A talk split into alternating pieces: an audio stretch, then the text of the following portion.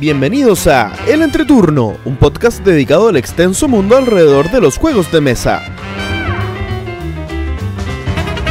En este capítulo vuelve César para hablar de lo que le falta a la industria de los juegos de mesa para ser considerada masiva. Además, vuelven el Entreturno Responde y el Momento Anglestein.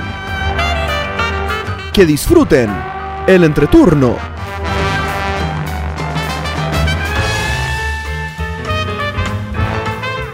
Hola, ¿qué tal amigos? Mi nombre es JP Gloria. Y yo soy César. y estamos comenzando el capítulo número 74 de El Entreturno. Estamos grabando el jueves 5 de septiembre el capítulo que saldrá el martes 10 de septiembre.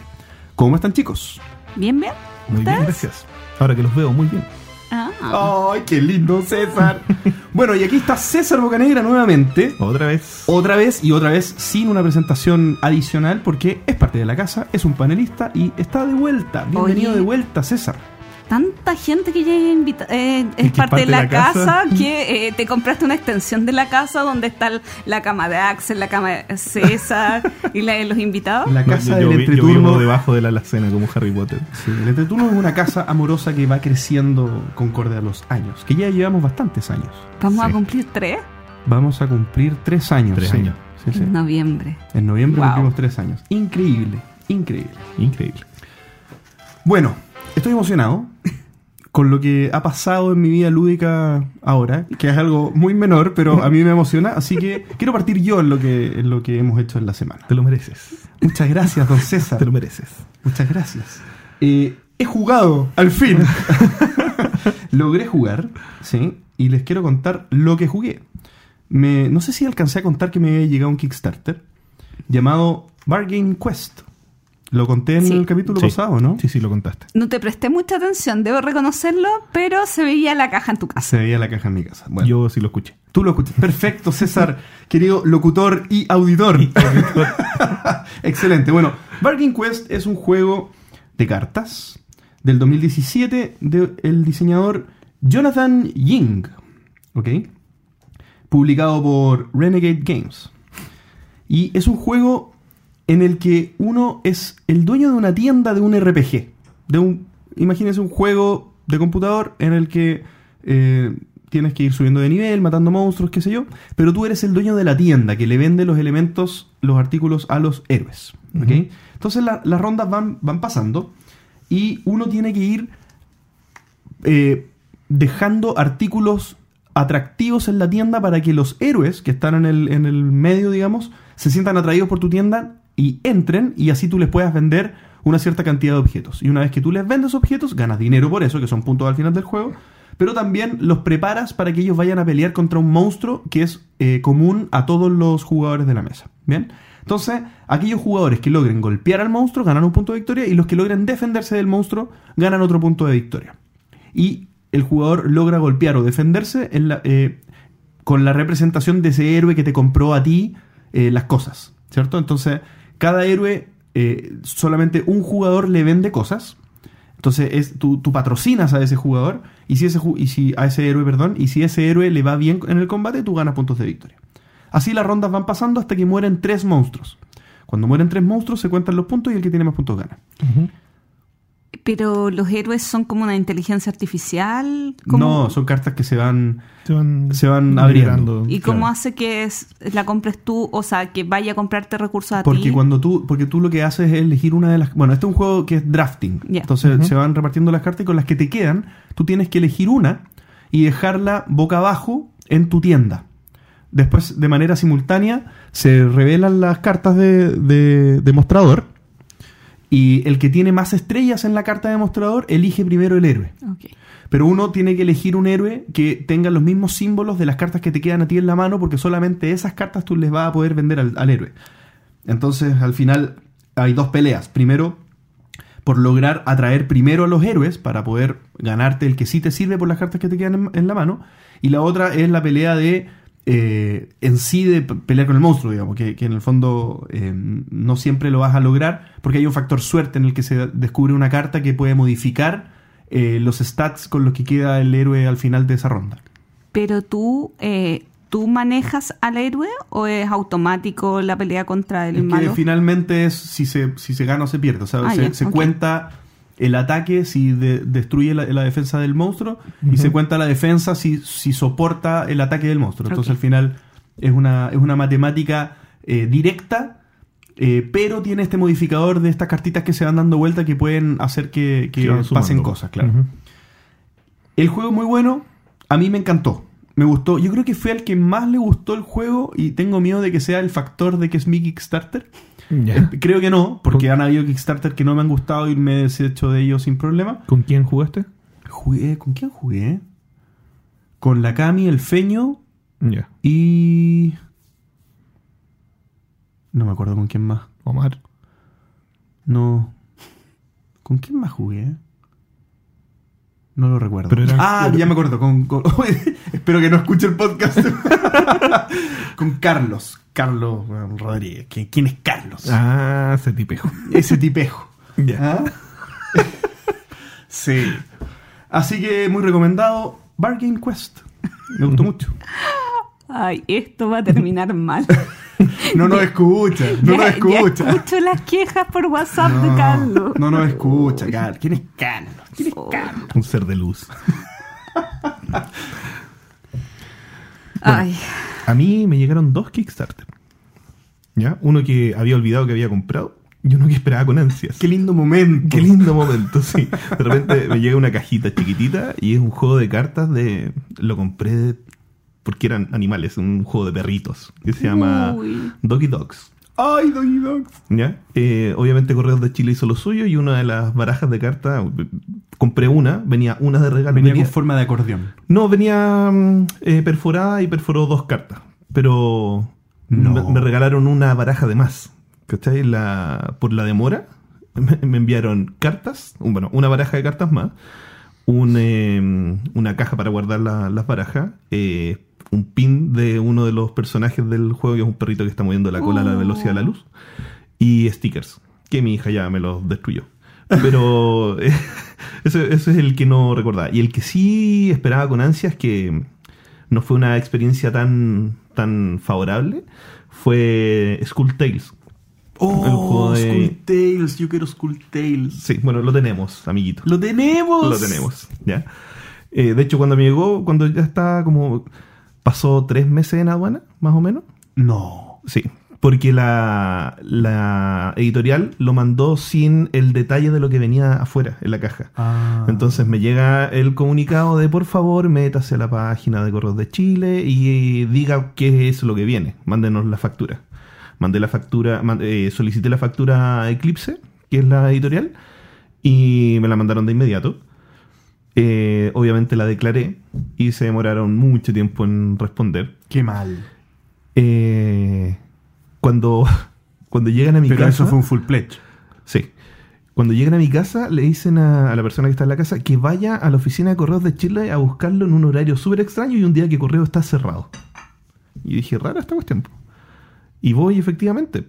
El cartero no quería dejar la, casa, la caja a la casa porque era muy grande. Entonces me dijeron, no, tome, lléveselo. Así la aduanazo.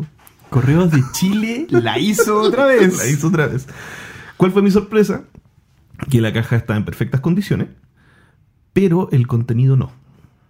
¿Ya? Mm. La, el inserto de, del juego es de lo peor que he visto en la vida.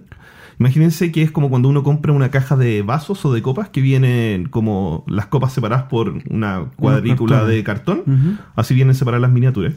Las miniaturas del juego base, bien. Las de la expansión, bien. Pero la, los de, la, mm, de las recompensas, estas cajas que vienen solas, sí. imagínense que es como eh, del largo de un celular, de un smartphone estándar, ¿ya? Eh, y el doble de, de ancho. Y ahí las miniaturas venían volando, sueltas. ¿Y se rompieron? Sí. De cuatro expansiones, tres venían con miniaturas rotas. Y una que viene con 11, viene con 7 rotas. No te puedo creer. ¿Y qué hiciste? Mandé un correo a la editorial y espero que a lo que se escuche el podcast eh, ya lo hayan recibido y tener respuesta de qué pasó. po. Ahora el tema, como para, como toda la introducción rondó en, en la historia de correos de Chile y del cartero que no quiso dejarlo, esto fue algo generalizado en el Kickstarter. Sí. Eh, la Eclipse es una editorial española y a muchos españoles le llegaron las piezas rotas, eh, las piezas eh, Sí. dobladas, Oye, pero una etcétera. editorial con experiencia, o sea, ya tiene, ya tiene un, un recorrido importante. Sí, de ¿O hecho, de- eh, este juego es la segunda edición de, del mismo. Y la primera edición la rompió en España y se vendió y se agotó rapidísimo. ¿Pero este juego de qué procedencia es? ¿Español? Ah, es un juego español. Es un juego español, sí. Y Ah, yo, no tra- sabía. yo traté de, de encargarlo a España por Planeton, por Sacatuz y todo lo que me dijeron, no, ese juego está descontinuado hace mucho rato. Ah. Y sacaron la reedición, ¿ya? Con la Con el. Kickstarter. Y nueva ilustración, nuevo manual, nuevo todo, pero la- las miniaturas sufrieron el Oye, embate bueno, del- esto, esto es pérdida. Esto es pérdida. O sea, si, Eh, si me imagino el, la- el porcentaje de, de envíos que salió dañado y todos que reclamen, esto Sí, es pérdida. Pero yo creo que también, o sea, una cosa es que esté mal empaquetado, pero mm, sin haberlo tocado, creo que tampoco eran de una muy buena calidad las miniaturas. Sí, mira, no, no, el, el material yo no, mira, no, no tengo tanta experiencia como para decir este estas texturas o esta, este material es distinto a, por ejemplo, un Rising Sun, un Side, lo que sea. Eh, sí son miniaturas de un tamaño, podríamos considerar un poco más reducido de lo normal, ¿ya? Eh, pero sí, donde se rompían era en la base, como en los tobillos de los, de los monitos. No, eso es mal. Y lo otro, sí. Y las que sufrieron más, que se rompieron eh, la miniatura en varias partes, fueron las de los barcos. ¿ya? Porque es como una, extens- una expansión de, de como eh, monstruos del mar o, o cosas para, el- para la navegación, que son como los monstruos y los barcos. Un solo barco llegó vivo de siete. No, qué, qué mal, qué mala experiencia. Malísima experiencia, Mala pero no pagué la dona, eso que fue lo... y la caja, como digo, llegó en perfecto estado, porque podría perfectamente yo haber dicho así a Correos de Chile, esta cuestión se me rompió porque es culpa de usted, ¿cachai? Pero esta Que tampoco no, te hubieran hecho caso. no me hubiesen hecho caso, la caja tampoco vino abierta, entonces como de verdad venía cerrada sin las indicaciones y no verificaron, Eh, esperaron que yo mandara la, la factura. Así que eso con, No, horrible. con correos. Lo lamento, querido amigo César. No, pero jugaremos igual. Yo quiero comentar muy brevemente eh, dos juegos. Eh, uno que hablamos la semana, el capítulo anterior con Axel, el Protoss. El juego de Herbasios, pero de dados, ¿se acuerdan? Sí. Lo pude Ah, sí. Eh, el lunes y sabes que es muy entretenido.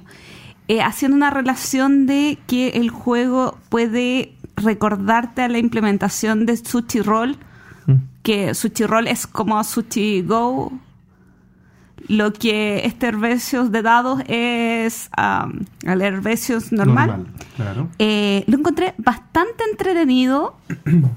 Una mecánica muy extraña de, de sacar tanto dados de la bolsa como lanzarlo y con pocos reroll.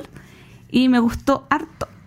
Eh, recuerden que habíamos hecho como la competencia con Axel de si se quedaba con él o no en el barco. Ah, sí, pues. ¿Qué juego salvaba?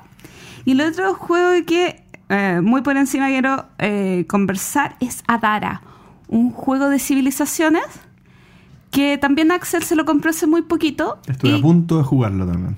y que, ah, sí, porque lo tiene el feño. Sí.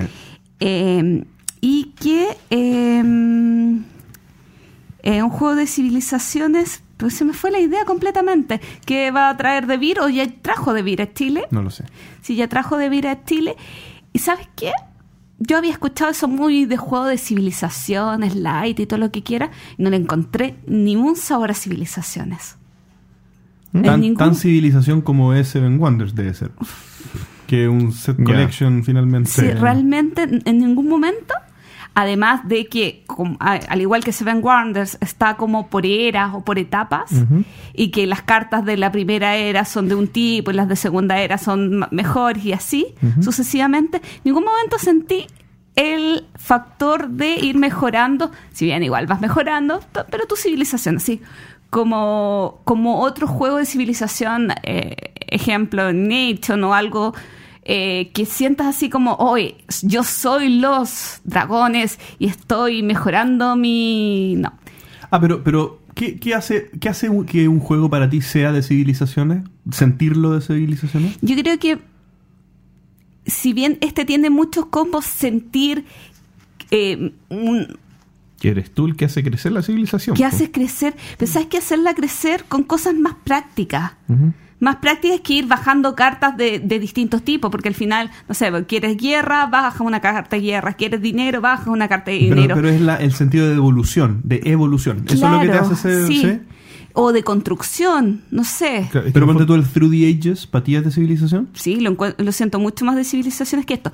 Ahora, nota al margen y la conclusión me encantó el juego. Ah, ya. Muy entretenido, pero eso Pero de... era una maquinita, tipo. eso de, hoy yo soy los dragones o soy no sé qué, eh, los unicornios, no me acuerdo cuáles eran fac- las facciones, no lo sentí en ningún momento. Ah, pero no es histórico. No. Es, es- es fanta- Fantástico, fantástico. sí. Ah, no tenía idea. Y a, a pesar de eso lo encontré muy entretenido, una mecánica bien chora donde tú tienes que ir sacando, eh, pagando. Es un juego carísimo. Eh, o sea, muchas veces tú eh, para comprar cartas cada vez son más caras y te cuesta tener, Cuesta- cuesta pues, cuesta ser la máquina para tener dinero constantemente y poder comprar todas las cartas que quisieras. Muy entretenido, Adara. También jugué un jueguito de deducción llamado Werewolves. Es un juego también del 2017 de Ted As Aspac. En el, eh, que, que es como una versión del One Night Ultimate Were- Werewolf. Eh, ¿Se llama así? Ah, sí. ¿Sí? Que no sé si está en español, creo que no, ¿o sí? Disculpa, ¿qué ¿Mm? juego dijiste que jugaste? Werewolves. Que fue nominado Sí, al, es que, al- que yo no lo hubiera escrito, descrito así. ¿Cómo lo habréis descrito? Eh, que es más como... un- ah, es que se me olvida el juego de Endgame. Eh, no es el A Fake Artist, es el otro, el Insider, si no me equivoco. No conozco Mm. Insider. Pero es que es de Ted Aspac, que es el, el creador de One Night Ultimate Werewolf, que al final es una aplicación que, bueno, explico, Sí. que es una, es una aplicación que va... No, no, por ahí no se parte. Se parte diciendo que cada uno es un rol. Y, y uno de las personas de la mesa es un hombre lobo. Es un típico juego de hombre lobo. ¿Bien? Y los roles tienen habilidades. Entonces uno puede ser un, un aldeano que no hace nada, pero uno puede ser, por ejemplo, un eh, vidente que... eh, ¿qué, es lo que hacía el vidente? No me acuerdo. Creo que el vidente sabía cuál era la palabra incógnita. Ya. ¿Qué es la palabra incógnita? Hay una aplicación eh, que se pone al centro de la mesa eh, en el que se escoge a una persona del, del grupo en que es, como el banquero o el, o el, no sé, el como el el banquero, pon- pongámosle el nombre, eh, que, sa- que conoce cuál es la palabra secreta. ¿Ya? Y esa persona tiene fichas, se, se deja unas fichas de como que tiene un ticket y una cruz, como de respuesta correcta o, o incorrecta, y a lo largo del juego va respondiendo preguntas de, de los demás jugadores respecto de cuál es la palabra secreta. Entonces, por ejemplo, la palabra secreta es, eh, no sé, cuadro. Entonces ustedes me empiezan a preguntar, ¿Es un animal? ¿Es un animal? Y yo le- te tiro una X. Eh, tú me dices, ¿es un objeto? Te tiro un ticket. ¿Bien? Entonces, se van acumulando tickets y X, y eso te da más o menos una luz de quién está preguntando cosas que están muy perdidos y quién está preguntando cosas que son más certeras. ¿Bien? Y finalmente lo que, lo que se busca es que eh, se sepa quién es el hombre lobo. ¿Ya? Entonces, el hombre lobo, por ejemplo, puede detener el juego y puede, y si el hombre lobo encuentra dónde está la vidente, gana el hombre lobo. ¿Ya? Pero si termina el tiempo y hay gente que sabe quién es el hombre lobo, votan por el hombre lobo y muere el hombre lobo. ¿Bien? Y, y cómo se da toda la deducción, un poco pensa- eh, analizando quién está respondiendo cosas que son y quién te está respondiendo cosas que no son. ¿Bien? Entonces cuando uno quiere distraer mucho, eh, pues probablemente es el hombre lobo porque nadie adivina cuál es la palabra y se acaba el tiempo y después el hombre lobo se camufla en el resto de los votos y, y nadie vota por él y él gana. Bien. Eh, lo jugamos de a cuatro con la misma gente que mencioné ahora. eh, el- la Cami, el Feño y este otro chico que, que no recuerdo quién es. Eh, Un- él, él era el hombre lobo. él era el hombre por siempre. por- definición. él, él era el hombre lobo. Y la verdad, de a cuatro jugadores Pierde mucho. pierde mucho. Y, pero algo nos pasó que jugamos infinitas veces. Jugamos como 12 veces, no sé, una Ah, tras otra. Pum, ya. pum, pum, pum. Pero como que estaba siempre la, la, la intención de que el siguiente juego, ya, ahora sí, ahora lo vamos a jugar bien. Como que pensamos que, que algo pasaba, como que le faltaba algo al juego, pero lo volvíamos a jugar, lo volvíamos a jugar. Y al final, para mí, la conclusión es que lo volvería a jugar, pero jamás da 4. Yo sé lo que le falta al juego. Más jugadores. Jugadores, sí. Eso Sí. tiene que haber sido. No. Nosotros creo que lo hemos jugado al máximo de jugadores. O, no sé si al máximo, pero a 10 personas. A muchísimas. ¿Y? Y eh, yo sien- siento que no es el tipo de juego que a mí me gusta. Siento que la aplicación le da todo el toque. Porque eh, te da los ritmos, te cuenta el tiempo. Porque muchas veces estos, estos juegos de roles ocultos se extienden más. Por ejemplo, el proceso de culpar al hombre lobo. Cambio acá es como un tiempo súper medido. Y, y esa parte a mí me gustó bastante. Y lo bueno es que en la aplicación tú puedes descargar también eh, bases de datos en español. Sí, sí, sí. Sí, Porque las si palabras el- estaban en español porque Feño había bajado un pack de palabras en español. Así que dependencia del idioma cero. Ah, perdón, no. Salvo que hay que entender lo que habla el tipo de la aplicación. Pero, Pero, ojo, yo lo entendí. Y eso, sin dependencia del idioma. o sea, mi inglés es horrible y yo lo entendí, así que imagínense. Ya, está bien. Perfecto. Ya. Bueno, eh, siguiendo con cosas que han pasado, que se han derivado de- desde el entreturno, eh, nos juntamos muchos seres de luz menos uno a jugar eh, al filo del imperio online, Oh, seres de luz. ya que mi estimado presente acá, JP, no, no pudo asistir El a la... organizador, el organizador, pero Han Solo. no, es un político. Han así que- Soto. Han Soto. Eh, jugamos al filo del imperio con Marcelo, que es nuestro máster de, de los estados juntos. Y, y la verdad fue, la, la aventura ya está tomando otro, otro matiz. Ya definiti- definitivamente no fue un one shot, vamos a seguir con esto y cada día estamos más prendidos que nunca con el juego. Eh, corroboramos que Marcelo es tremendo máster. eh, porque ya, ya interpretó personajillos, loquillos del juego. Y, y la verdad era, era medio estresante comunicarse con esos personajes. Era como... Pero PNJ, o sea. del- Sí, pues, PNJ, entonces era como... de verdad se lo hace muy lo interpreta muy bien, ¿ya? La historia fue un caos, gracias a Sebastián Soto, el otro Soto, Los hermanitos Soto. los hermanitos Soto, que es un adicto a las apuestas y Digamos que en el juego. en el juego, sí. En la Y- vida real no sé. Mira, es adicto a las apuestas y es un cazarrecompensas que lo único que quiere es el beneficio propio. O sea, el concepto grupo para él no vale. Y apostó la nave Qué bien. por un traje de camuflaje. O sea, casi nos quedamos varados por su culpa. bueno, siguiendo con el, el rol online, estoy jugando Mascarada, la última edición online, y estoy jugando quinta edición de Dungeons and Dragons. Mascarada online. la que acaba de salir. Sí, Buena. acaba de salir. Y la verdad es que tiene un... Y Dungeons and Dragons también. Sí. Estoy- Ya, ¿Y haces otras cosas también o no? Es que son. Y, y la estoy. Cada una está siendo jugada por una vía diferente. Nosotros estamos jugando por Hangout. El, eh, al filo del imperio. Estoy usando Discord para Mascarada. Y estoy usando Roll20 para Calabozos y Dragones. Es que Roll20 y Calabozos y Dragones son. Van juntos. Sí, sí, la verdad es que sí. Ya, pero igual las otras plataformas se podría si es que no- el, el máster se da el tiempo de hacerlo. ¿ya? Sí. ¿Y cuál funciona mejor? O sea, como plataforma o cuál? Es que va a depender de- del grupo, de la, Mm. del- de la campaña, porque eh, Roll20 se nos ha ido... Al, al principio nos costó mucho configurar la, la aplicación. Mucho. Ah, revisando tutoriales de Mm. cómo montar la campaña. El Pero máster- el que logra mejores resultados si alguien se dedica. Sí, sí, no. eh, la, la última partida fue, fue satisfactoria. Y es como jugar en, en vivo, la verdad. ¿Ya? Eh, el Discord eh, es rico. Eh, es bastante sencillo y funciona súper bien. Pa- para algo que es solo interpretativo y no necesitáis monitos, ni fichas, ni, ni nada. Es el vampiro. Ahí, Vampiro, sí. sí. No, y como es muy interpretativo, la verdad es que ha funcionado perfecto. Y con el máster que tenemos por Hangout en, en- al filo del imperio, la verdad es que... Yo me siento hasta un poco culpable con el máster que, que tenemos. Bueno, no, falta la segunda sesión. Pero es tan bueno y es tan completo y es, y es tan como. Es como un máster papá. Sí. Sostiene todo. Entonces tú podrías llegar así. Tú podrías, yo creo que podría haber jugado con un manos libres y el celular y caminando por la calle. Sí. Y, oye, tírame los dados.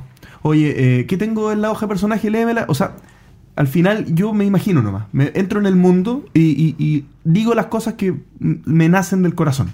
Y él me las, me las va traduciendo. O sea, es- jugadores flojos y, y, Master un, Claro. un genio, digamos. No, no. Bueno, esa, esa percepción la tiene porque no jugó la última vez.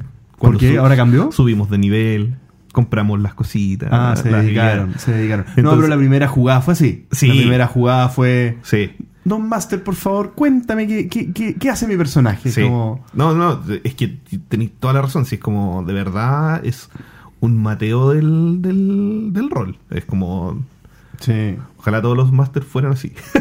como, porque adapta el juego a los jugadores. Claro. Sí, eso, eso es lo que está haciendo. Ya es como sabe que no tenemos idea de nada, sabe que no tenemos tiempo y, y su tiempo libre lo gasta en, en criarnos. Somos clones de camino. Criados por el máster.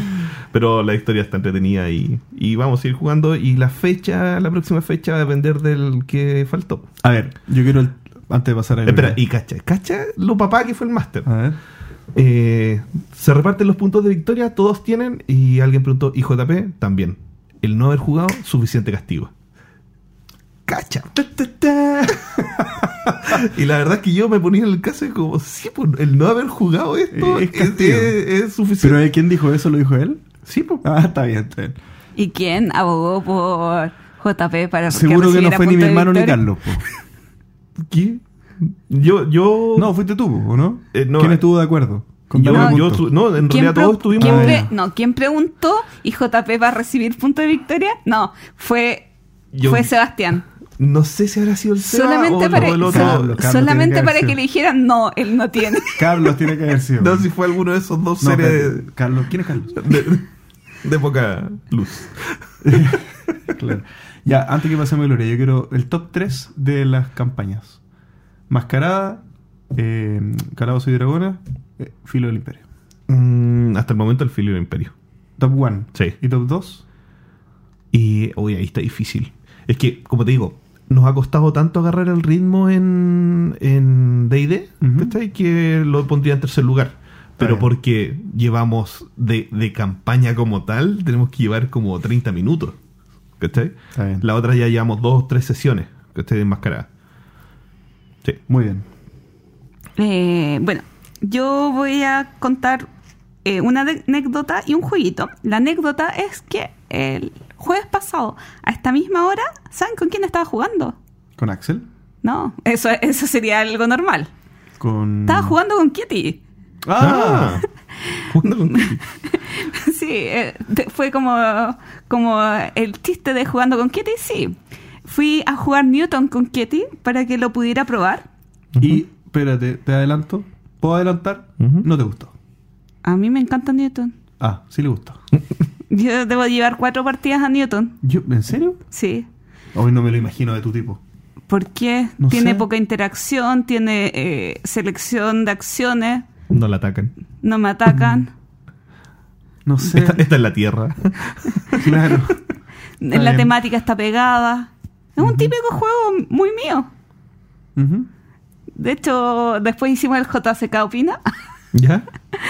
y claro, y, y fue como, ¿pero y a usted le molesta que no tenga interacción? ¿Participaste en el JCK Opina? Claro, pero de aquí a que, la, que un video de Newton tiene que tenerlo. Pero fue una simpática experiencia muy lejos de mi casa. Me fui casi fuera de Santiago. No, mentira. Pero Vive lejos la Kitty. pero vive súper lejitos, por eso no podemos jugar. Y el, el juego que quería comentar para finalizar es Underwater City. Que JP ahora sí me va a mirar con cara de apuesto que no te gustó. Obvio que no te gustó. Por supuesto que no te gustó. ¿Por qué? ¿Por qué no? ¿Te gustó o no te gustó? Mira. si no hubiera durado cuatro horas, me hubiera gustado. Me lo encontré, me- fue un juego que me entretuvo bastante. Pero son cuatro horas. ¿Pero sentiste las cuatro horas en tu contra? ¿O te diste cuenta al finalizar que fueron cuatro horas? Sí, ¿qué importa que sean cuatro horas si el juego tiene ritmo, es No, variado no, dentro no, del no, juego? no. Yo es que podía haber jugado dos juegos en ese Pero- tiempo que me causaran la misma sensación de agrado. Es que tú, es, es que tú jugáis demasiado con comparación a nosotros que valoramos cada minuto de juego. Claro. Esa, esa es la, la A gran mí se me hizo un juego demasiado largo. Mm. Claro, dicen que con menos jugadores el juego... eh, ¿Cuántos jugaron? Cuatro. Y tres que nunca habíamos jugado. Ya. Ujú. Entonces, obviamente se hizo mucho más largo. ¿Cuatro horas contando la explicación? Uf, es que no te sabría el tiempo cronometrado, pero deberíamos haber partido tipo 3, 3 y media y terminado tipo 8. Entonces, no, no te sabría decir si fueron 4 horas y media con explicación, si fueron 5 horas con explicación o fueron 3 y media. Eh, el tema que sí, sabes que el juego me gustó muchísimo, o sea, me gustó harto, y eh, en relación que solamente he jugado una partida de Underwater y solamente he jugado una partida de Terraforming Mars, diciendo tanto que se compara, pero yéndome más a otro punto, al punto que son ambos juegos con motores de cartas importantes. O sea, donde la car- las cartas eh, es lo fundamental. Si bien tienes acá un tipo, un- una especie de posicionamiento de trabajadores en el tablero, pero las cartas es eh, lo fundamental. Me gustó harto y, ¿sabes qué? Encontré muy curioso, porque yo he dicho hartas veces que de repente me molestan los juegos que tienen cartas con texto. Ujú. Y me pasaba que agarraba una carta. Cami, ¿qué significa esta, este, este, esta carta? Y no, no me daba cuenta Que estaba en hab- español. que estaba la explicación abajo. Porque era tan sencilla la iconografía Mm. que al mirar las cartas sabía lo que hacía, Era salvo un par. Intuitivo. ¿no? Era tan intuitivo que no se me abstraía de la mente que abajo tenía el texto explicándolo. ¿Con qué. Cami jugaste? Eh, no, no con la Cami del, fe- del Ah, feño. Acá mi del feño. no, pero es que como para... Sí, sí, sí, sí. para- Con la Cami Bar. ¿Ah? Cami Bar. Sí, bueno, que nunca va al bar, pero Bueno. sí, con esa Cami. Eh, eh, pero me, me pasó que, ah, creo que dos veces me sucedió que, Cami, ¿qué significa esta carta? Y, y fue porque de piloto automático yo asumía que todas las cartas con la iconografía las resolvía. Y no había caído en cuenta que Ujú. abajo estaba la explicación con el texto. Y eso fue algo que me llamó mucho la atención y que me gustó bastante el juego. Eso. ¿Lo jugarías de nuevo? De menos jugadores, al menos tres. Y que sepan jugarlo. Ojalá. Sí, y es que yo creo que ahí te, re- te reduce por lo menos a dos horas de juego. Ah, Es que yo a- aquí ya tenía un tema. Un juego de esas características como es Underwater Cities, si tú le preguntas a una persona, ¿lo jugaréis de nuevo? Y te dice, eh, Es mejor que no. ¿Para qué? ¿para qué? A ver, Porque, porque son juegos que, que premian eh, la exploración, que premian jugar un poco distinto, y si no quedaste con ganas de probar otra, otra estrategia, entonces ya el juego no te gustó tanto. no, sí me gustó, pero ah, no lo jugaría esta semana. O depende con quién lo jugaría. Claro. Porque, eh, de hecho, volviendo al tema anterior, cuando estaba con Kieti, eh, fue como la nota del juego. ¿Mm? Y ellos evalúan según la escala de Game Geek que habla de eh, qué tan seguido tú jugarías Lo un juego. jugarías. Y a mí el Newton me gusta. Si a mí me dijera, oye, dame una nota, Mm. le pongo sobre un 8. Si Mm. me de 1 a 10. Pero si me dice dale una nota, si me dice dale una nota sobre eh, con la escala de Game Geek, yo no le pondría un 8, le pondría con suerte un 7. Porque habla del nivel de frecuencia con el que tú te gustaría sacarlo a Ah, mesa. bueno, esa- esa no, forma no, de no, a no, pero, no, pero, no, pero es que es importante. Mm. Porque tú me dices, ah, pero es que no te gustó tanto Underwater City porque no lo jugarías pronto.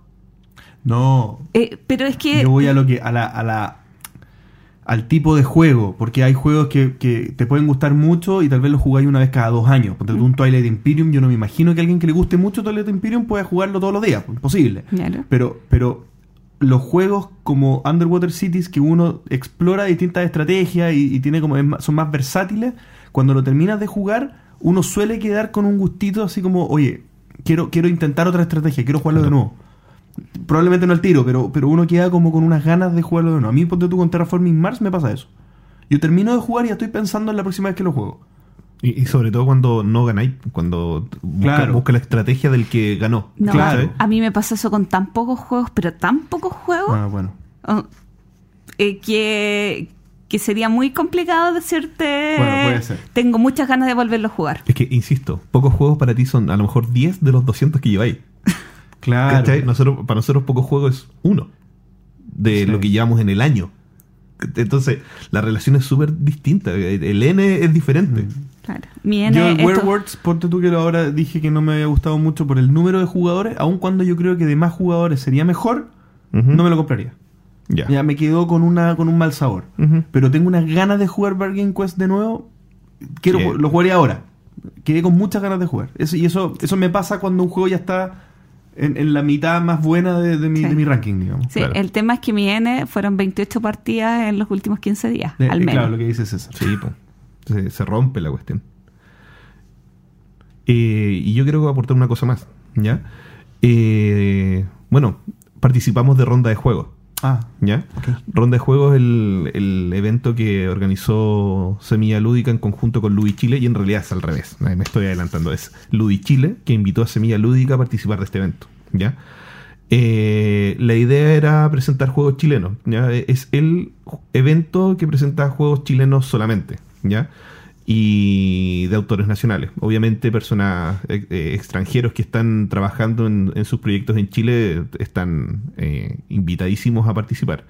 Fue una convocatoria abierta, hubieron 40 juegos en, en, en despliegue en dos tandas. Mañana, eh, turno AM y turno PM. Y además realizamos un conversatorio donde varios actores que pertenecen a la, a la comunidad lúdica del desarrollo de, lo- de los juegos de mesa en Chile, eh, nos sentamos a conversar y tuvimos, la verdad, una, una audiencia que no esperamos. Nosotros, la verdad, esperábamos que fuésemos nosotros solamente, así como las personas que nos íbamos a sentar a conversar. Eh, uno que otro invitado ilustre, como Gloria, que Gloria siempre está ahí apañándonos, compartiendo. La verdad Pero- es que me engañaron, porque pasó a saludar a alguien y me dijeron siéntate y después no me pude parar. Bueno, pero de todas formas la Gloria preguntó en cada uno de los temas y, y está atenta a todo, ¿ya? Eh, la verdad es que fue bastante satisfactorio el evento. Jugué poco porque estuve más metido en el, en el tema del conversatorio. Con Gloria jugamos una partida de, de un prototipo de super común. Ah, cierto. ¿ya? Que un, es, eh, te dan situaciones y tú con tus superpoderes que son super comunes. ¿Sabes cuál la- era mi primer superpoder? Era el mejor del mundo y yo no me lo quería quitar. Comer sin engordar. Era como. Los poderes son súper comunes. Sí, metabolismo. Sí. Eh, saber efemérides. Claro, Saber administrar eh, la batería de tu celular. claro, era como bailar bien. eh, esos eran los superpoderes. Y tú tenías que ir cambiando la historia. Eh, ¿Jugamos cinco personas? Sí, cinco personas. Y el sistema de puntaje es por los puntos que te dan tus otros tus otros contrincantes. En el fondo, quien cuenta la mejor historia. Y puedes cambiar las cartas que te salen con las que están en la mesa. Gané yo sin haber cambiado ninguna carta. y bueno, después de eso, con Gloria nos fuimos al Vasco Palusa. Vasco Palusa fue un cumpleaños de Vasco, que es uno de los integrantes de Semilla Lúdica. Generalmente nosotros a los, a los como eh, fundadores de Semilla Lúdica nos celebramos el cumpleaños. Hacemos una vaquita, nos compramos una gift card de, de una tienda. Y esta vez además eh, celebramos el cumpleaños y invitamos a, a Gloria, a los chicos de Tabletop Chile. Y la verdad fue bastante, bastante entretenido. Y pasa algo súper, súper raro con la Gloria. Que independiente de donde esté, independiente con el tono de voz y el volumen de voz que está hablando, cuando explica, se escucha. En todos lados. La Gloria de repente estaba en una mesa en la esquina explicando un juego y nosotros estábamos jugando Robinson Crusoe y de repente como que todos callados y escuchamos como la Gloria explicaba y lo explicaba también que era como que era como el, el flautista de Gloria, de, de- la, la Gloria de Hamelin. Como que todos se iban para allá. Y después nos tuvimos que ir lejísimos porque había un grupito ah, jugando un, eh, La Resistencia. Avalon, sí, con la Sí. resistencia, Sí, no. Fue muy eufórico. como se tiene que jugar. Como si tiene que jugar ahora. ¿ya? Y la verdad es que eso fue lo, lo último que, que tengo que contar. Yo sobre Ronda eh, solamente, no sé si decirlo como dar una crítica, pero más que dar una crítica es eh, ojalá que esta idea que surgió eh, tome, tome eh, fuerza. Sí. Porque el tema de que las charlas son súper interesantes, pero las charlas hacen que uno no esté en el evento. Exacto. Entonces, ojalá que en otra instancia se pueda hacer como una previa de charlas o se pueda o se puedan hacer eh, con alguna cierta periodicidad reuniones donde se pueda conversar temas, conversatorios, etcétera, para eh, no dejar es- todos estos temas que son súper interesantes. Se habló de, de los de los juegos, bueno, de muchas cosas, hasta de casos medios pirata, no, no pirata, eh, eh, cue- cuestionablemente, juegos cuestionablemente morales, etcétera, cosas bastante interesantes. Eh, y ojalá se den las instancias para poder repetir esto.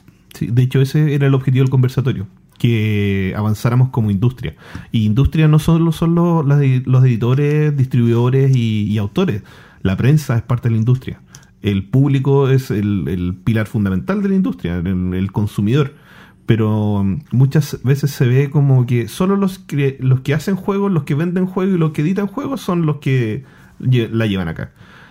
Eh, por ejemplo, opiniones como esa que acaba de dar la Gloria nos, nos, nos hace dar un clic en el que sí, tenemos que hacer esto. Y pasan todos los eventos de juego, que cuando todos los eventos de juego, cuando hay charla, tú te pierdes el, o la charla o el evento. ¿Ya? Y, y ese es el, el- tema importante, que hay cosas que se tienen que hablar, hay cosas que se tienen que dar a conocer y tiene que haber una instancia solo y única y exclusivamente para eso, ¿ya? Y eso es algo que ya lo conversamos y, se va a modificar, ¿ya? Para que el, el objetivo que es eh, enseñarle a la gente, eh, invitar a más, más personas a que participen de esto, funcione, ¿ya? Porque de un tiempo a esta parte hay muchos medios geek en, en Chile, ¿ya? Y que de a poco están incorporando el tema de los juegos de mesa. Entonces es importante también que esas- eso- esos medios de comunicación que no están enfocados principalmente a nuestro hobby, le den a conocer al resto del público que también es una alternativa, ¿ya? y que en el fondo para que la industria crezca. Y aparte los eventos siempre se están, se están superando a sí mismos. ¿ya? Así que todo, todo sumó en este evento. Anuncios. Y bueno, tenemos tres eventos que van a ser. No, uno no es evento. Pero que, eh, que es- Bueno, este es el más general, que en realidad es para todo Chile. Porque tiene mucho más que ver con cosas que pueden hacer un poquito más online que en físico. Eh, Sir Cocktail y el Observatorio del Juego están lanzando su primer concurso de prototipo Caja Lúdica. Eh, ¿En qué consiste esto? En eh, generar un prototipo eh, de un juego educativo. Y este juego va a poder ser, eh, bueno, ustedes pueden meterse a ver las bases, el concurso y todo esto, pero eh, este juego podría llegar a ser publicado, va a ser evaluado por profesores, va a ser evaluado por las mismas personas que participen en este concurso. Las bases ya están. En, si no me equivoco, en cajalúdica.cl, en la página. Sí. Eh, de todas formas, pueden seguir las redes de Sir Cocktail y, y ahí van a estar y del. Observatorio del Juego. En, observatorio también. en ambas partes está. Así que hay un concurso de prototipos. El juego puede ser publicado y regalías para el autor, Autor. o autora. Lo otro, igual rel- relacionado con Sir Cocktail, eh, este, ya que estamos saliendo el martes, este sábado 14 de septiembre, de las 17 a las 22 horas en el Palacio del Vino, es la Fonda Jugona Po. Así que nos vemos allá. Porque, como ya comentamos en el capítulo anterior, en Chile celebramos todo septiembre nuestras fiestas patrias. Y qué mejor que celebrar con jueguitos de mesa. Ahí estaremos. Y que eh, si esto sale bien, sería una de esas situaciones en las que las desgracias eh, abren oportunidades y quién sabe que los chicos encontraron una beta eh, Claro. de negocio Sí, sí. para el futuro que, que no tenga que ser para reparar un, un daño, sino que ya más para dedicarse a cosas entretenidas. Sí, recordar también que la, la fonda eh, tiene dos objetivos, ah, no solo celebrar. Primero, el lanzamiento del PO. Y segundo, se va a sortear la rifa que se está haciendo para suplir la, como la, la pérdida del, del robo, que lo hemos comentado bastante. Y tengo varios com- numeritos comprados. No sé si se podrán mandar al extranjero, pero si la gente del extranjero quiere aportar, puede comprar su número y poner César Bocanegra como titular para que me gane el premio yo. Mejor a mi nombre. Y lo último, que, que en realidad eh, eh, eh, es solamente para que se programen. Y, y- y qué bueno decirlo con mucha anticipación, por si acaso hay alguien de afuera de Santiago que pueda asistir. Se viene la cuarta o quinta, yo diría que es cuarta, versión de Juegos en el Parque, evento organizado por DeVir. En esta ocasión va a ser en el Parque Balmaceda, eh, de la comuna de Providencia, el 19 de octubre. Así que el próximo mes tenemos juegos en el parque, eh, donde van a haber, eh, por supuesto, juegos de David, pero además eh, juegos chilenos, otras editoriales que van a llevar prototipos, charlas, talleres, no tengo idea qué más, pero metan... ¿Ah? Los juegos gigantes. Los juegos gigantes. Dicen por ahí que van a haber invitados internacionales, pero yo todavía no tengo ninguna confirmación oficial al respecto, apenas sepa, eh, se los estaré contando. Así que nos vemos en Juegos en el Parque, con bloqueador solar, obviamente.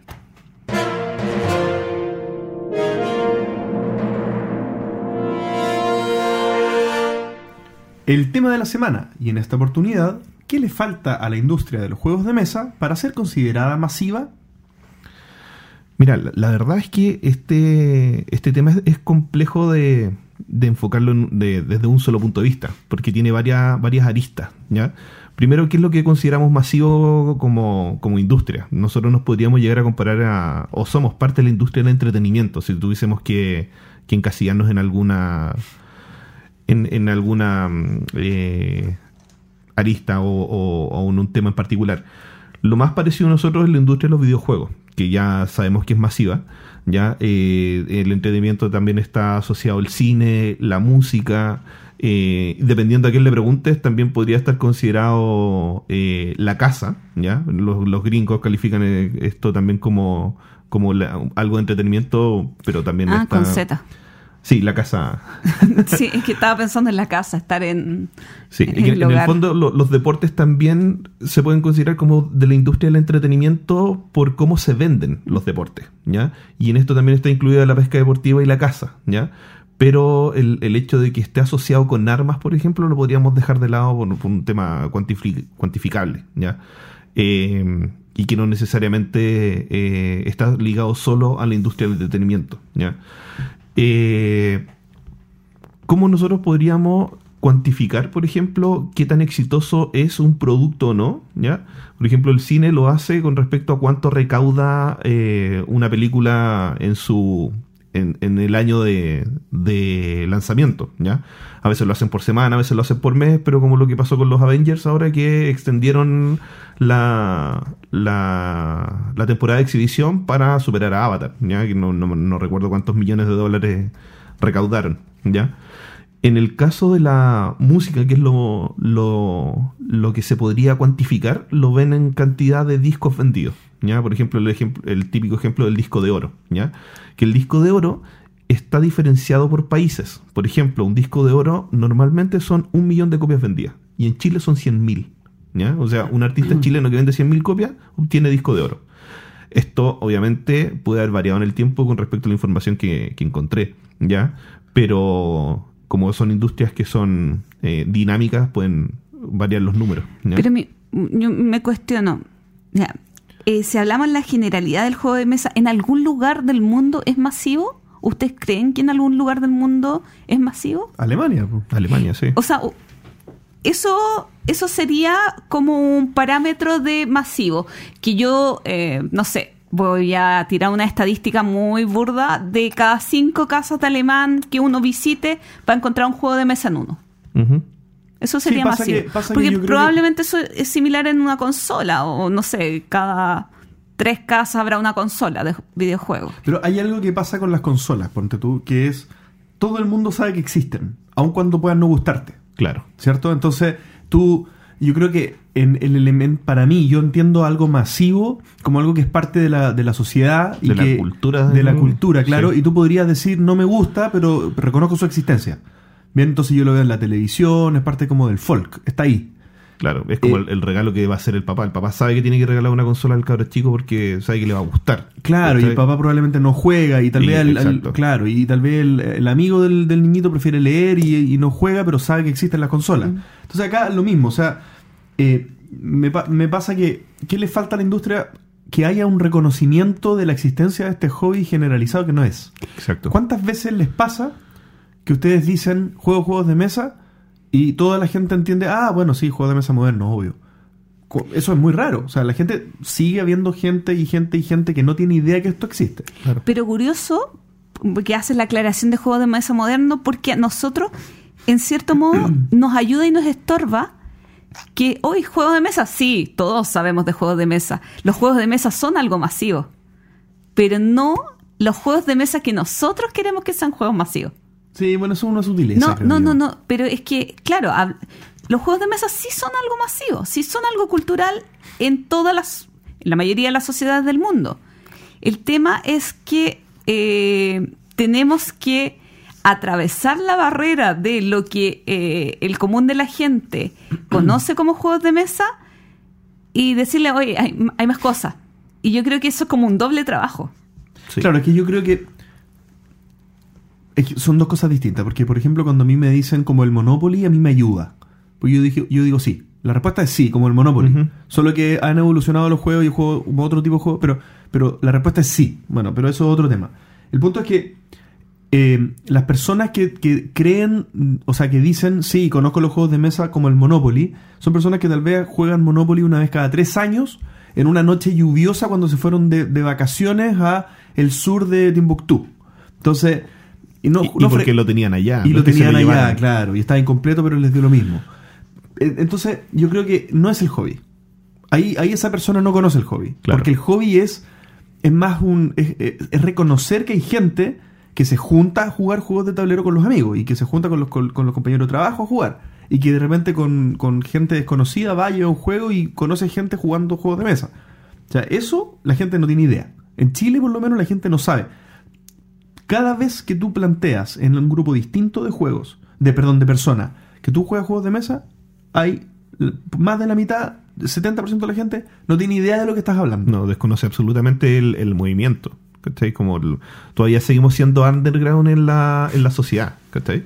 Y, y yo creo que la forma de posicionarlo, más que haciendo eventos y, y nosotros siendo evangelizadores, es la vi- visualización de- del juego como tal. Es por una cuestión, yo encuentro más de.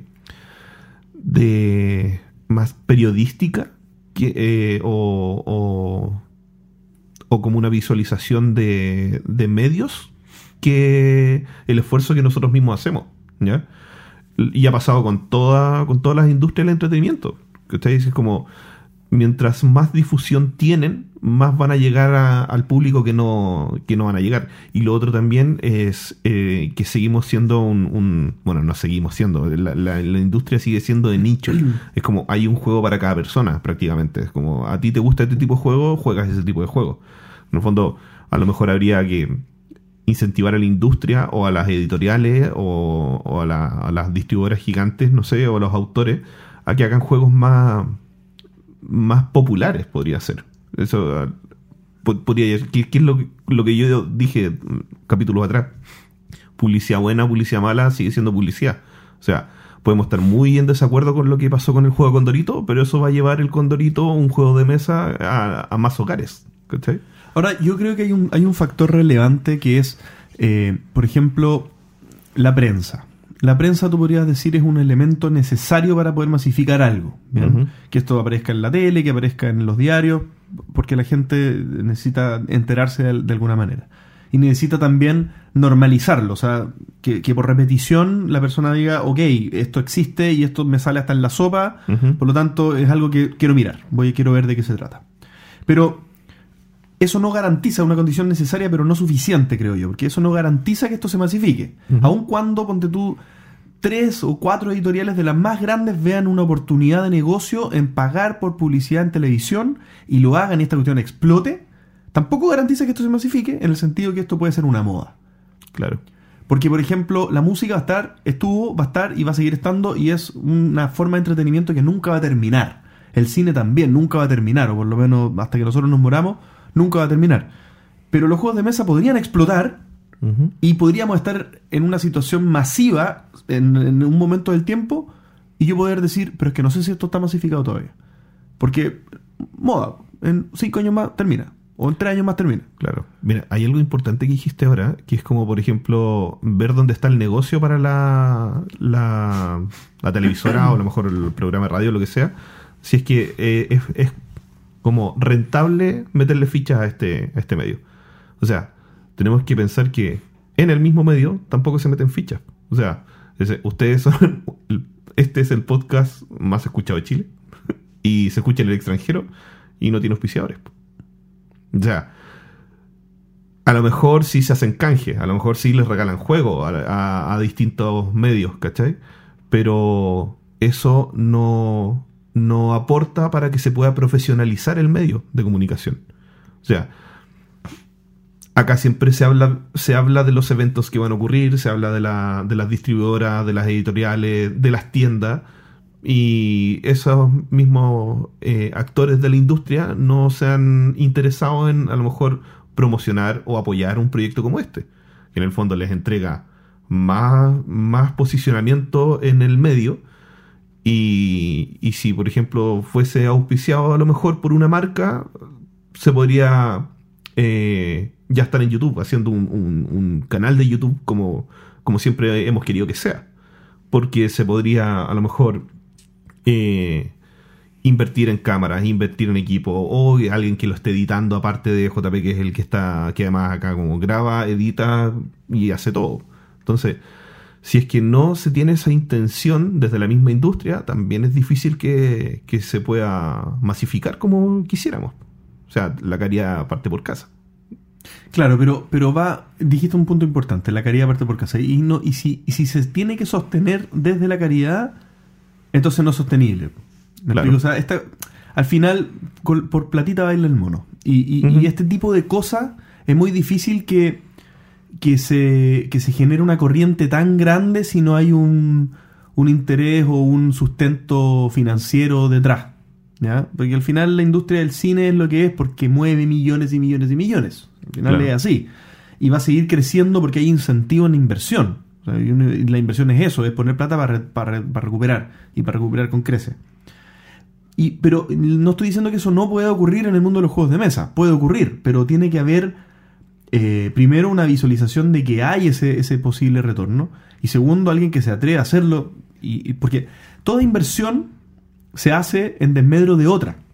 Entonces, es muy raro que pase que alguien quiera meterle tanta plata a esta cuestión en desmedro de otro negocio que pudiera ser mejor. Pero para ti, ¿qué habría que hacer? O sea, ¿cuál? Sé lo que tiene que pasar. Ahora, eh, tiene que. Por ejemplo, el tema de la difusión tiene que ocurrir. ¿Qué habría que hacer para que realmente sea factible que Para haya que la difusión llegue al- a, a la gente y, y comience a masificarse esto. Claro, es que yo creo que acá es como, a ver, para mí los emprendimientos que funcionan son los que tienen espíritu, ¿ya? Entonces, esa para mí es la razón por la que creo que hay gente que prefiere invertir en un rubro y no en otro, a pesar de que ese rubro es un poco menos rentable o menos rentable lisa y llanamente que otro rubro. ¿ya?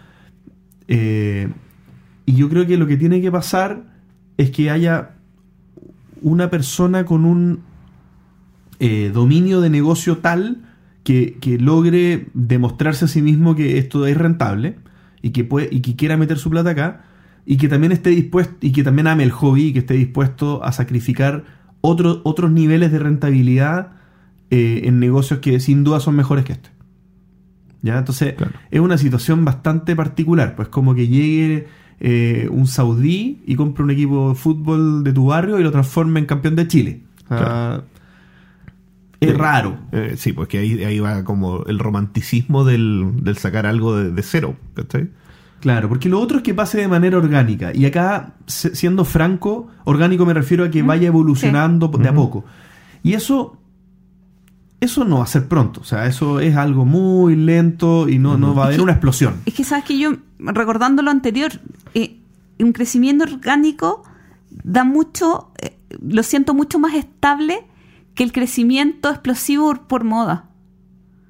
Al final, ok, va, va a haber una moda de los juegos de mesa y, y todo el mundo va a comprar y todo el mundo va a tener los mismos juegos en la casa y todo el mundo va a ser feliz hasta que llega la siguiente Navidad y hay otro producto de moda. Entonces, eh, sí, el crecimiento orgánico es lento y va a ir llegando poca gente. Pero a mí me, no sé, eh, ver como grupos de Facebook como, no sé, el pequeño rincón de jugones, donde millones iba a decir, pero muchos papás, oye, ¿qué juego le compro a mi hijo ahora? ¿Qué juego le compro ahora? Oye, y siempre con las mismas preguntas repetitivas, repetitivas, porque no saben buscar. Eh, me hace pensar que, ok, esos niñitos le están agarrando el gusto, a distintos juegos de mesa. Y cuando sean adultos, probablemente, no todos, pero un 20% de ellos va a seguir, o menos, un 10% de ellos, pero ya un 10 es exitoso, va a seguir en esta senda. Entonces ya estás creando este efecto de eh, masificarlo en, en, eh, en un país. Entonces, sí, es lento, pero lo siento mucho más efectivo que, que con esos golpes fuertes de que son muy o que lleguen influencers que juegan juegos de mesa y que no, yo soy muy bacán y juego juegos de mesa. Miren cómo juego con mis amigos. Sí, es que y eso también está en, en las marcas que apuestan por esos influencers. Que que por ejemplo, una lata decirlo, y ojalá no se lo tomen a mal, pero eh, es como la embajadora de David. Ah, lo puedo decir de frente, no me gusta ella como hace el David Report. A mí tampoco, ¿cachai? Entonces como buscaron a alguien que estuviese como creciendo en, el, en medios, ¿cachai? Y no buscaron a la persona que deberían haber puesto en ese puesto. O sea, como alguien que sepa de lo que está hablando. Un Benjamorín. Sí, ¿cachai? Eh, y, pasa. A diferencia de lo que ocurrió, por ejemplo, con eh, los eSports. ¿Cachai? Que, por ejemplo, o sea, que un canal de fútbol tenga una sección de videojuegos, ¿cachai? Como el Fox y, estas chicas que, que hablan de los, de los eSports. O... Y lo otro también es que, y me llama la atención, que los medios, cuando hablan de como movimientos como culturales nuevos, así como Mundo Geek, son súper matriarcales. Se han dado cuenta que son como puras chicas las que ponen ahí como demostrando. O sea. Para llamar a chicos. Para llamar a chicos, ¿cachai? Por ejemplo, está la, misma chica que estamos hablando de David, eh, es, una chica. ¿cachai? No buscaron a, una persona, a lo mejor un chico que supiera más. Tratan de buscar mujeres que sean como el perfil y eso ya está hablando de que el, el marketing se está moviendo también por, por, por otro lado, así como por lo atractivo de que pueden ser esta, estas influencers, ¿cachai? Eh, pero yo creo que, en el fondo es eso, que tienen que buscar las personas indicadas para hacer el, mensaje más, más atractivo, ¿ya? Porque de verdad, si ponen a alguien que no sabe de, o, que no transmite la pasión que uno tiene por el juego, la verdad, ni siquiera dan, ganas de jugar. Y lo otro también es la accesibilidad. Para mí, esto que puede ser criticado, eh, el hecho de que existan juegos de mesa cada vez más en, lugares masivos como los supermercados, por ejemplo, o las multitiendas, me parece positivo. A mí también. ¿Ya? Porque puede pasar que tú te enteres, por ejemplo, de boca en boca te enteres que existe este juego tan maravilloso que todo el mundo juega y, y tú eres el único que no lo conoce. Y tú dices, perfecto, lo quiero. Y voy al Jumbo. Voy al Jumbo a comprarlo no, y, no, no, es que lo venden en Entre Juegos, que es una tienda que queda en una galería y que tienes que encontrarla y que es ahí. O sea, amo Entre Juegos, mi tienda preferida, lo estoy diciendo como para una persona, entre comillas, normal, que yo le digo que tiene que ir a una tienda especialista y tal vez él me dice, ah, pero es que me tengo que ir a meter a esa tienda de, las cartitas Magic. Con olor a ñoño. Con olor a ñoño. No, no, no. Ah, ah entonces no es para mí esto. Me, pensé que era un juego para mí. Me equivoqué. No, no soy bienvenido en este mundo. Entonces yo en la, en la medida que logro acercarle a, su cotidianidad a las personas, las cosas, em, ellos son más, más probables de que crucen la barrera porque es más, es más corta la barrera. O sea, es más... Exacto. Está más cerca de ellos, digamos. De hecho, hoy eh, Facebook me entregó una publicidad de Falabella y me estaba vendiendo Mansiones de la Locura. Y dije, ¿y en qué momento si esto era solo Devir? y sale como pestañita, Asmodee, y te pincha y te sale. O sea, ya, ya cruzó la línea. Es como, no, no, no fue solo el contacto con la editorial. ¿ya? Y recuerdo también que tres personajes eh, importantes en esta industria que se sientan en esta mesa en cierto capítulo dijeron, oh, Falabella va a vender juegos, yo no voy a comprar. Y después eh, se compraron la, la mitad del catálogo. Yo nunca dije que no iba a comprar. Sí, tú no dijiste que iba a comprar. ¿Y yo? Sí, tú dijiste que no. Yo dije que no. Sí. Ah, bueno. Y tú mismo al, al capítulo siguiente comentaste Cambio de opinión muy fácil. que, Pero sí, que el- la- el, la- el ofertón era tal que, no, Ah, que se habían gastado alrededor de 200 mil Eso lo pesos. escuchaste ahora. Lo escuché de nuevo. Lo escuchaste porque ahora estamos en. Spotify. Sí, eh, algo, algo que siempre se me olvida en los anuncios. Estamos en Spotify. Así que no hay razón para que no nos escuchen por todos los medios. Sí. Así que para todos los que ahora no nos están escuchando. ah, no. Escúchenos en el Spotify. En Spotify. Eh, Bueno, volviendo al tema. Volviendo al tema. Sí. Sí. ¿Queda tema? Sí, ¿queda tema o no queda tema? ¿Qué, qué creen? ¿Ustedes creen que publicidad en la tele serviría? Sí. Por supuesto Como, que como serviría. este anuncio de Juegue Colonos de Catán. El mejor, el juego más vendido de la historia Claro, eh, de los bastante- nuevos juegos de mesa modernos. Sería bastante Es muy- lame. Es que no, no, se- no se, no se me ocurre una palabra en español para decirlo, pero sería bastante como. ¿Cómo se dice lame? Así como. Sería bastante idiota un reclame de, de Catán. no sé. ¿Cómo así un reclame de Catán? Mm, Oh, es que no me imagino un reclamo de juegos de mesa No, de moderno. Eh, pero, por ejemplo, yo recuerdo que en matinales de del canal, de algún canal de la octava región, iban los chicos de Planeta Los Z a hablar de juegos de mesa. Incluso, eso sí. Ya, incluso, incluso Es que yo diría En un matinal, ¿no? que, que proporcionalmente a la población de Santiago, yo creo que está mucho más inserto culturalmente los juegos de mesa en Concepción que en Santiago. sí. Puede ser. Sí. Es que, y de hecho, Que lo que está lo que está diciendo es lo que dice la, la Gloria. O sea, como, ver un comercial de Catán. O sea, ¿cuántas, ¿cuántas veces has visto un comercial de videojuegos en la tele? Compre, Ah, no. compre Mario. Tenéis toda la razón. No hay. Sí hay. Sí, en el cable no, sí, sí, sí. Ya, pero son. Es como excepciones, ¿cachai? Sí. Es como. Y, y, y en el fondo. Y, y, y es, prácticamente publicidad gratis. pasa- como que, que lanza- lanzan claro. el, el, el- Ya, en el E3, ¿cachai? Claro. Se lanzan los trailers de, de los juegos y ahí todos publicando la cuestión, no sé, como todos los influencers publicando. Y en el fondo. Claro, pero hay una diferencia que- que la pensé ahora, que, por ejemplo, tú ves, en, en el cable yo he visto, ponte tú, cinemáticas de un juego, que es la publicidad del mismo juego. Sí. Y unas cosas espe- espectaculares, muy eh, cinematográficas, y después termina PlayStation. Entonces, Sí. ah, es un juego de PlayStation. Sí. Y, y no tengo nada más que investigar. O sea, es un juego de PlayStation, ya lo sé todo, y todo el mundo sabe. Pero ¿cómo haces un reclame subjetivo, no sé qué, y que la gente entienda que es un juego de mesa? Si primero tenéis que saber qué son los juegos de mesa, o sea, Sí, está- es, es más, es como esto es más conceptual, es como esto es como una campaña de incentivar algo más que de vender algo, Exacto. que se entiende lo que es. Sí. Es como en los 80s, 90 los los los reclames de juegos de mesa, así como el Hero Quest. Es como, tiene miniaturas, tiene Y los cabros Claro, chicos y así puedes como. jugar. Era como un comercial de Mattel eh, Claro. tirándose cartas a los niños. Como. Nostálgico, pero efectivo en ese momento. Efectivo en ese momento, claro. Pero ahora ya no, no se consume de esa forma. Exactamente.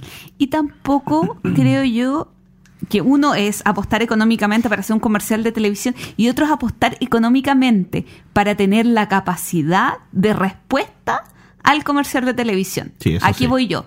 Ya. Eh, Catán, Dixit, The Mine, por nombrar tres juegos súper populares, tienen quiebres de stock. Sí, pues.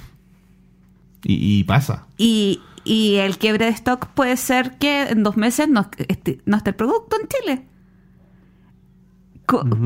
¿Cómo eh, proyectas el alcance de un comercial. A la necesidad del, del consumidor. pues. asumiendo el tremendo costo de un comercial en televisión y asumiendo el tremendo costo de almacenaje de las unidades que crees, proyectas que quizás podrías vender eh, si hicieras Sí. algo masivo? Es un buen punto. No, no, y es súper importante porque, por ejemplo, más de alguno ha visto esta. Cuando cuando hubo el quiebre stock de Catán y andaba previo a Navidad, ¿se acuerdan? Y andaban todos buscando Catán. Las tiendas después, llegó Catán. O sea, a nosotros tres ese mensaje daba lo mismo. Pero nosotros tres sí conocíamos gente que lo andaba buscando y es como, oye, llegó Catán. No, no, somos el público objetivo de la tienda. No somos a quien estaba dirigido el mensaje. Pero igual se vendieron todos los Catán. Qué buen punto, ¿eh? Muy buen punto. Yo, por ejemplo, el otro día tenía un, un amigo que se metió en Catán y está, pero se zafó con Catán. Dijo, al fin tengo todas las expansiones. Y tenía todas las expansiones. Y yo le dije, no son todas. Y le mandé el link de la orden de la, de la BGG y quedó mal. Porque son, tiene todas las que se están vendiendo acá. Catán, Egipto. Sí. Sí, ¿no? Y, y, no sabía que había un Catán de carta, el, el, el, de viaje. Entonces, no, le destruí su economía. Su y la vida. y la vida. como visión. Sí. Y este es el momento Anglestein. Con Pancho. Sensación implica captar información. Se define como una reacción consciente ante un estímulo, el cual actúa sobre un órgano sensible y provoca la reacción de uno o varios de los sentidos. En palabras simples, las sensaciones son una experiencia de la estimulación proveniente de los sentidos. Los cuerpos de los animales están dotados de sistemas sensoriales especializados en la recopilación de información, y a la fecha se han identificado 11 sentidos humanos. La vista, el oído, el olfato, el gusto y el tacto son los más conocidos, pero también percibimos sensaciones térmicas, doloríficas, kinestésicas, de orientación, senestésicas y de equilibrio. Sin embargo, la energía que llega a un receptor ha de ser lo bastante intensa para causar un efecto perceptible. Existe un mínimo, llamado umbral absoluto, y cualquier estímulo por debajo del umbral absoluto no será experimentado, como podría ser el olor de una gota de perfume esparcido en un estadio. Además del umbral absoluto, las sensaciones que nos entrega cada estímulo cambian, dependiendo de los factores personales, de experiencias previas y de nuestro entorno. Así es como la misma canción que ayer me producía alegrías porque me recordaba a alguien, hoy me puede generar tristeza y mañana tal vez nostalgia. Lo mismo ocurre con los libros, las películas, los lugares, los olores, las comidas y prácticamente todo lo que nos rodea. Somos esclavos de nuestros sentidos y no podemos abstraernos de ellos. En el mundo de los juegos de mesa, los sentidos y las sensaciones funcionan igual de subjetivamente que en todos los otros ámbitos de la vida. A pesar de esto, las sensaciones se han convertido en algo primordial al momento de evaluar un juego o de definir si merece la pena ser comprado o no. Todo esto a pesar de lo volubles y cambiantes que han demostrado ser. El mismo juego me va a dar sensaciones diferentes si es la primera o la vigésima vez que lo juego, si el puntaje fue cerrado o si alguien ganó por mucho, si el grupo disfruta de ese estilo de juego o si no, si estoy jugando en modo casual, competitivo o si estoy recién enseñando, si no lo he jugado hace mucho tiempo o si acabamos de terminar y vamos por la siguiente partida, etc. Y todo esto sin contar con las cosas personales que estén pasando en nuestra vida y que afectarán la forma como percibimos las cosas. ¿Y ustedes? ¿Qué opinan de usar las sensaciones como mecanismo para evaluar un juego?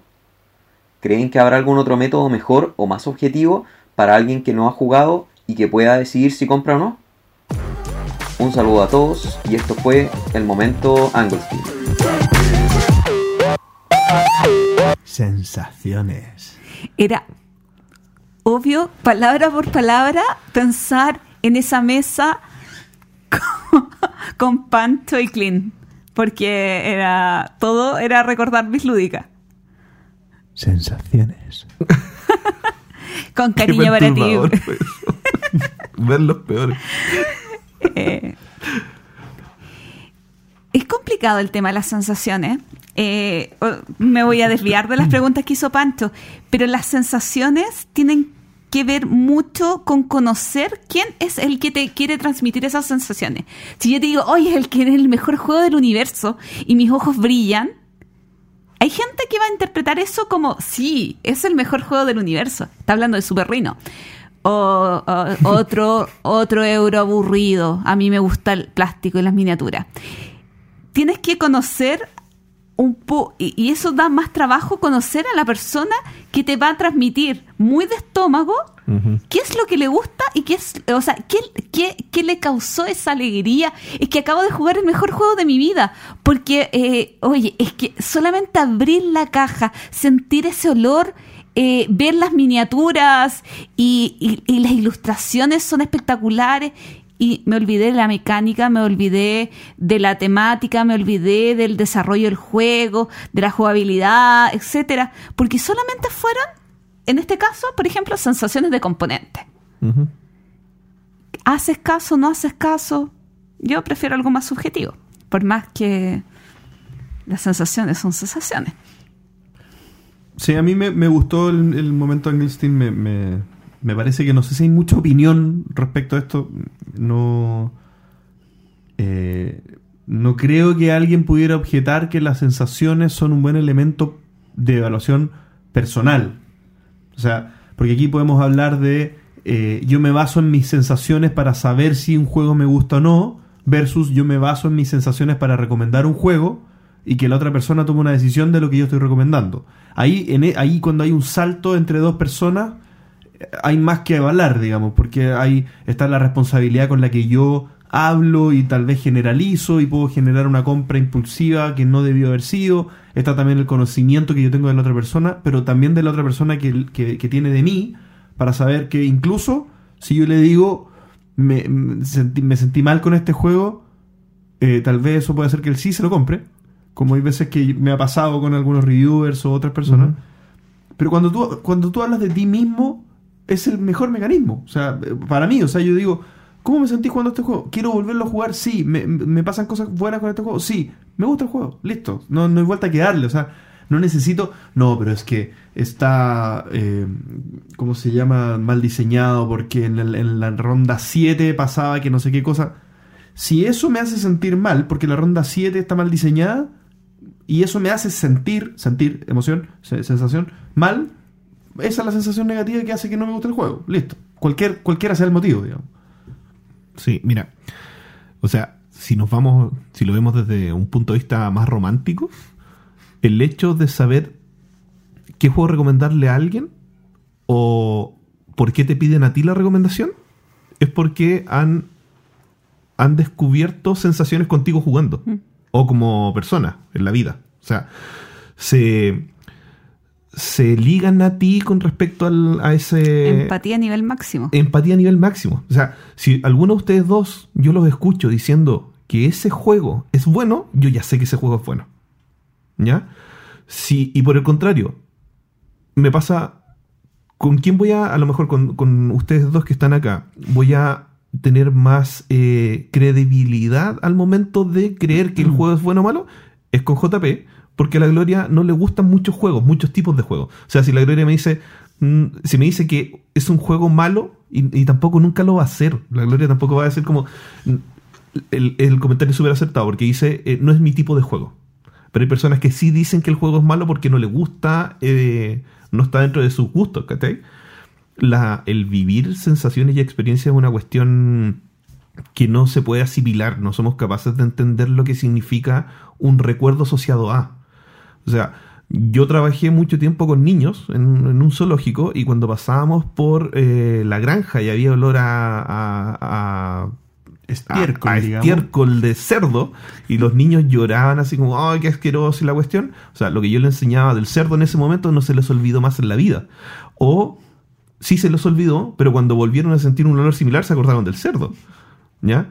Eh, de hecho, una de las recomendaciones que yo le da a los niños es como busquen algo que sea muy con un olor muy fuerte o un sabor muy fuerte y utilicen eso para estudiar. O sea, mastiquen cáscara de naranja o mastiquen canela mientras estudian y antes de la prueba vuelvan a masticar y se van a acordar de lo que estudiaron. Porque la, la memoria actúa de esa forma. ¿Ya? Es como sentir el olor del perfume de tu ex, ¿cachai? Pasa, ¿ya? Y aplícalo en algo que te sirva. Lo, que yo, les comentaba en capítulos atrás, eh, que descubrí que mi papá me regalaba juegos de mesa porque vi una carátula de un juego que yo tenía en la casa y era como mi primer acercamiento a los juegos de mesa fue por mi papá, con alguien que perdí relación años atrás pero bueno, ahí me quedo picando el bichito a lo mejor, o están los genes. ¿Ya? Eh, y, y todo, todo lo que, todo lo que está asociado a juegos de mesa es sensaciones. O sea, ¿quién no se compró un juego por impulso? Porque ve la caja. Es como. Pero si es rosada, es muy bonita. Sí, ¿no? Y es como. Y los dados Sí, brillan en la oscuridad. Es como, yo- es como cuando la primera vez que vi una ilustración del site, es como, oh, Super Sucker Punch, lo quiero, lo necesito. Y, y- y todavía lo, ten- lo tengo y todavía lo quiero y lo necesito. Es como, ayer mismo me preguntaron, ¿cuántos juegos te has comprado por impulso? Y le dije, todos los que tengo me los he comprado por impulso y, y como me conozco bien, ninguno ha sido un desacierto, todos mis juegos me gustan. Claro. Ahora, sobre utilizar otro método más objetivo que las sensaciones. Esta, eh, para mí, eh, lo encuentro súper claro. O sea, es hablar del juego como mecánica, como la construcción de él, eh, llevarlo a tiempo de duración, tipo de juego, todo, la descripción un poco más eh, clara y objetiva. Más técnica. Sí, más técnica y bueno, y eso va a depender de la persona que esté frente a ti, que se sepa conocer como jugador y que sepa si es que esas características que tú describes eh, se acomodan o no. Sí, y también está como el tu nivel de evangelizador también. ¿Cachai? Porque a mí me conviene que mis amigos jueguen los juegos que yo juego. Pero muchas veces te preguntan, oye, ¿qué, ¿tú que cacháis más? ¿Tú que conoces más de juegos de mesa? ¿Qué me recomiendas? Es como, ¿juegas con tu polola? Eh, ¿Cuántos amigos tienes? ¿Cuánto quieres gastar? Cuando esas preguntas ya, ya son a- antes de cómprate esto. ¿Cachai? Es porque, porque ya hay un, un vínculo con esa persona y, y si no lo hay es porque de verdad, como te digo, somos evangelizadores. Entonces buscamos de que esto, de que esa persona entre al mundo. ¿no? Es que yo, yo siento que hay una especie de error conceptual en la pregunta en el sentido que mm, la sensación no es un método. Finalmente todo desemboca en sensación. O sea, la sensación es el veredicto. Es, el- es- es lo último que ocurre en el proceso de si me gusta o no me gusta algo. Si la sensación es positiva me gusta y si la sensación es negativa no me gusta. O sea, es muy raro que yo diga la sensación fue muy negativa, pero me encantó. Porque me encanta sentir cosas malas. Eh, no, o sea, es, eso eh, al final Un agobio. es una, es una traducción binaria al final de si algo es o no es.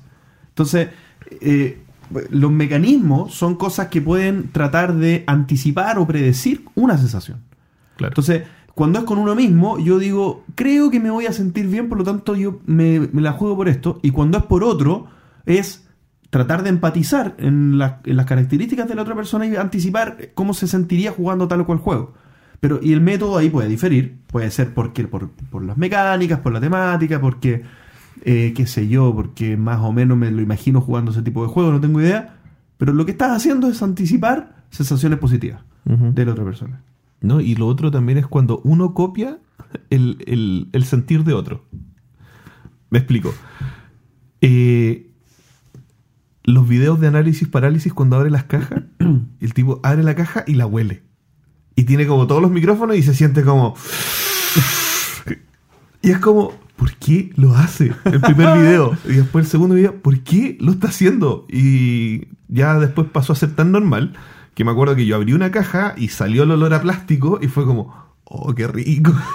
Y a depende de, la de dónde viene el juego, el olor es da plástico Es distinto. súper diferente, sí, sí, lo- lo- lo- Eh, no, no sé si a plástico, pero imprenta. Sí. El- el- Eh, olor a Fantasy Flight es característico. Es olor a Simon, característico. Sí, y es como, me acuerdo, ahora me pasa que cuando voy a... Y, y el- el- es un ejemplo de, de regalo, porque por ejemplo cuando voy como a las ferias navideñas y, y te venden el papel de regalo, cuando es papel, papel, es olor a Navidad de infancia. Versus el papel que te entregan en la multitienda que es plástico que no tiene olor a nada. No. Entonces como ir a comprar, y de hecho yo voy con el papel así como abrazado porque está cerca de la nariz y así lo voy oliendo y es como olor a Navidad. Para mí la Navidad tiene olor a papel de regalo. Entonces con los juegos pasa algo similar. Bueno, muy buen minuto, Pancho. O sea, no, muy buen momento, Ankelstein.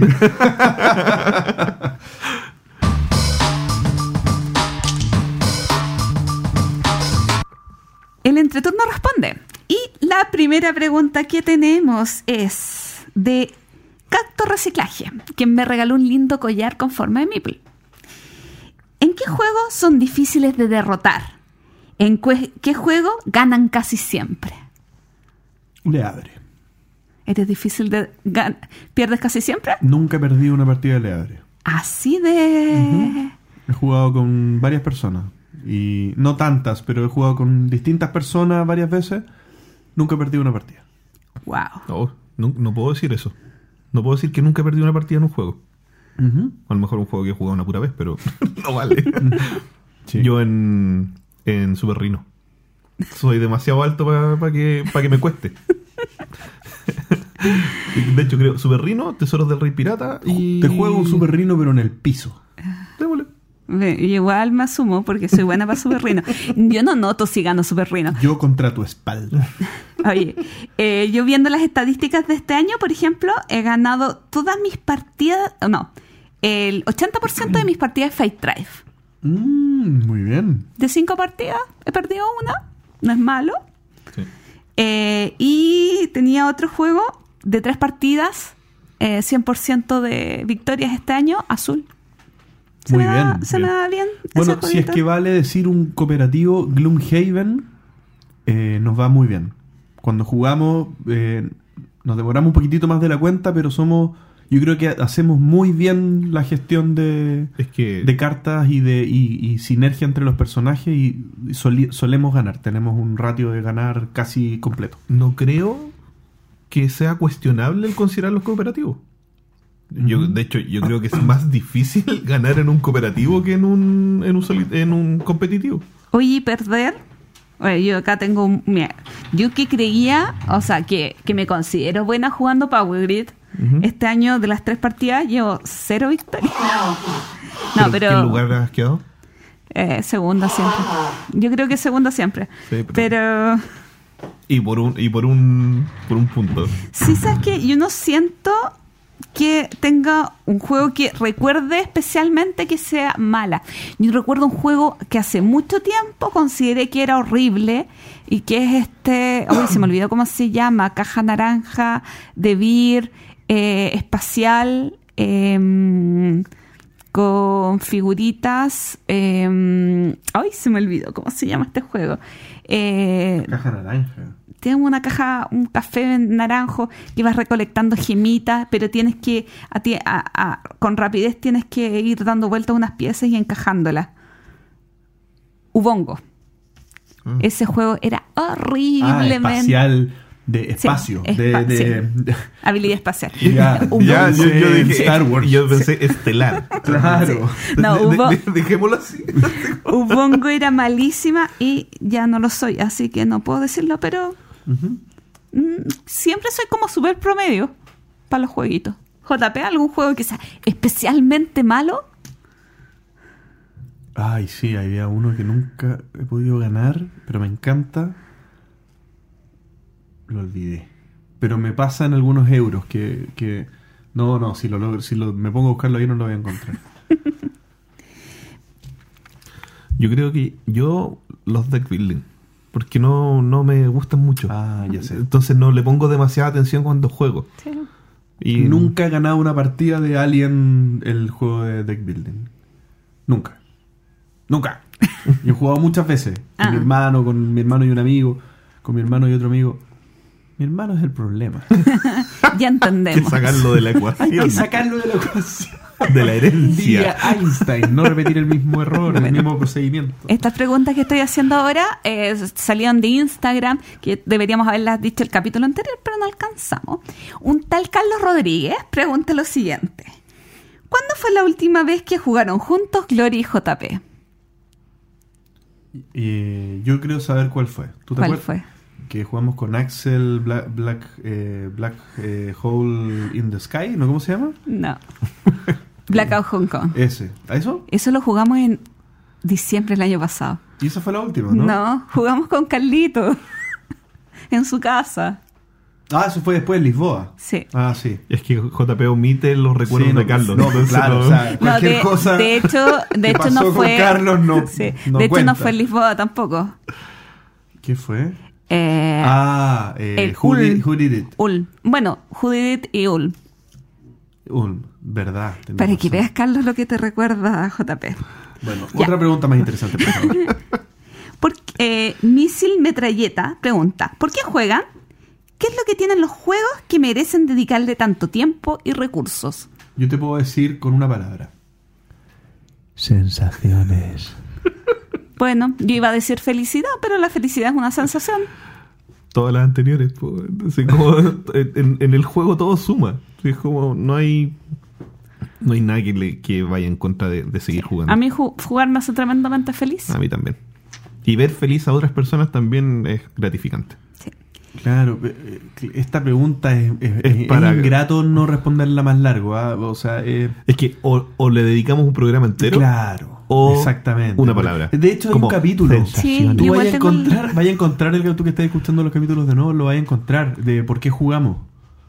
Sí. Era un tema de la semana, Sí. me acuerdo, en los ¿Mm? primeros 20 capítulos, no me acuerdo. Los primeros salió. 50 capítulos. Sí, Pero te 70 lo resumo capítulos. con felicidad. claro, claro. Sí. Conocimiento personal, eh, ponerte a prueba en ambientes controlados y seguros, eso te hace ser Sí. feliz. ¡Felicidad! Igual tenemos algunas preguntas que nos dicen sobre eh, top de juegos, top de juegos para no jugones, etcétera. Pero estamos en estos capítulos haciendo tops. Cada Sí. tres capítulos hacemos top. Recopilamos las ideas de tops para ver si los incorporamos. Así Yo dejé que, una por ahí. así que, o escuchen de nuevo algunos capítulos o esperen ansiosos y desesperados los próximos capítulos que vienen. Ya. Eh, hoy, espérenme, es que tengo que hacer un par de cosas. Tengo que hacer un llamado. ¿Aló? ¿Mamá? ¿Cuál es Ay. tu top? Ya, mire, es que. Pucha, es que esto es un poco más complejo. Bueno, César Troncoso nos escribió Ay, y nos dijo. ¿Ah? Pensé que era yo. Eh, no, César Tronco Negro. Demasiado. seriedad, por favor, por favor. Estamos al aire. Ah, Ya. perdón. Demasiadas Me gustaría, me gustaría saber qué opinan respecto a lo siguiente.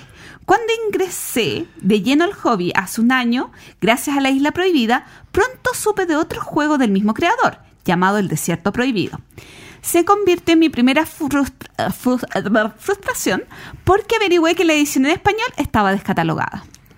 De ahí que apenas me entero de que hay un juego disponible en tienda, lo compro lo antes posible ante la posibilidad de que se agoten las copias.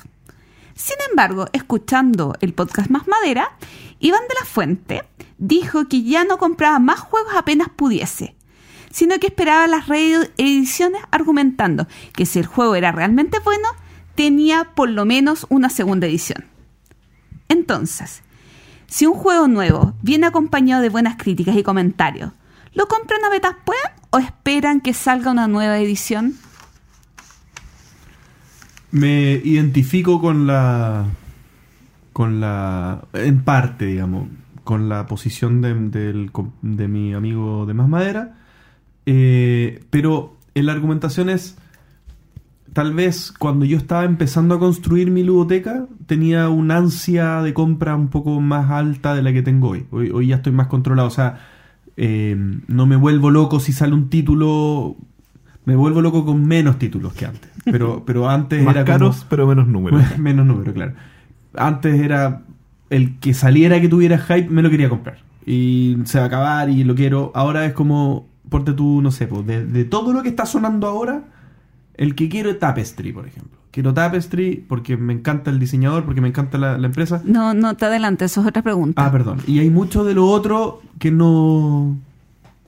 Que no. Y la razón es porque ya entiendo lo que pasa cuando uno te hace esas compras impulsivas tan masivas. Ahí quedan los juegos, no hay tiempo para jugarlo. eh, es una lástima, digamos, que, que te gastaste plata y tiempo y dedicación en algo que está ahí acumulándose. Yo quiero hacer una aclaración primero. Eh, lo que dijo Imisud tenía que ver con la editorial Spearwork. Spearwork. Eh, como para que lo sepa César, porque lo hablé con Iván eh, y, y es como súper específico. Porque esta editorial saca muy buenos juegos, pero a veces no.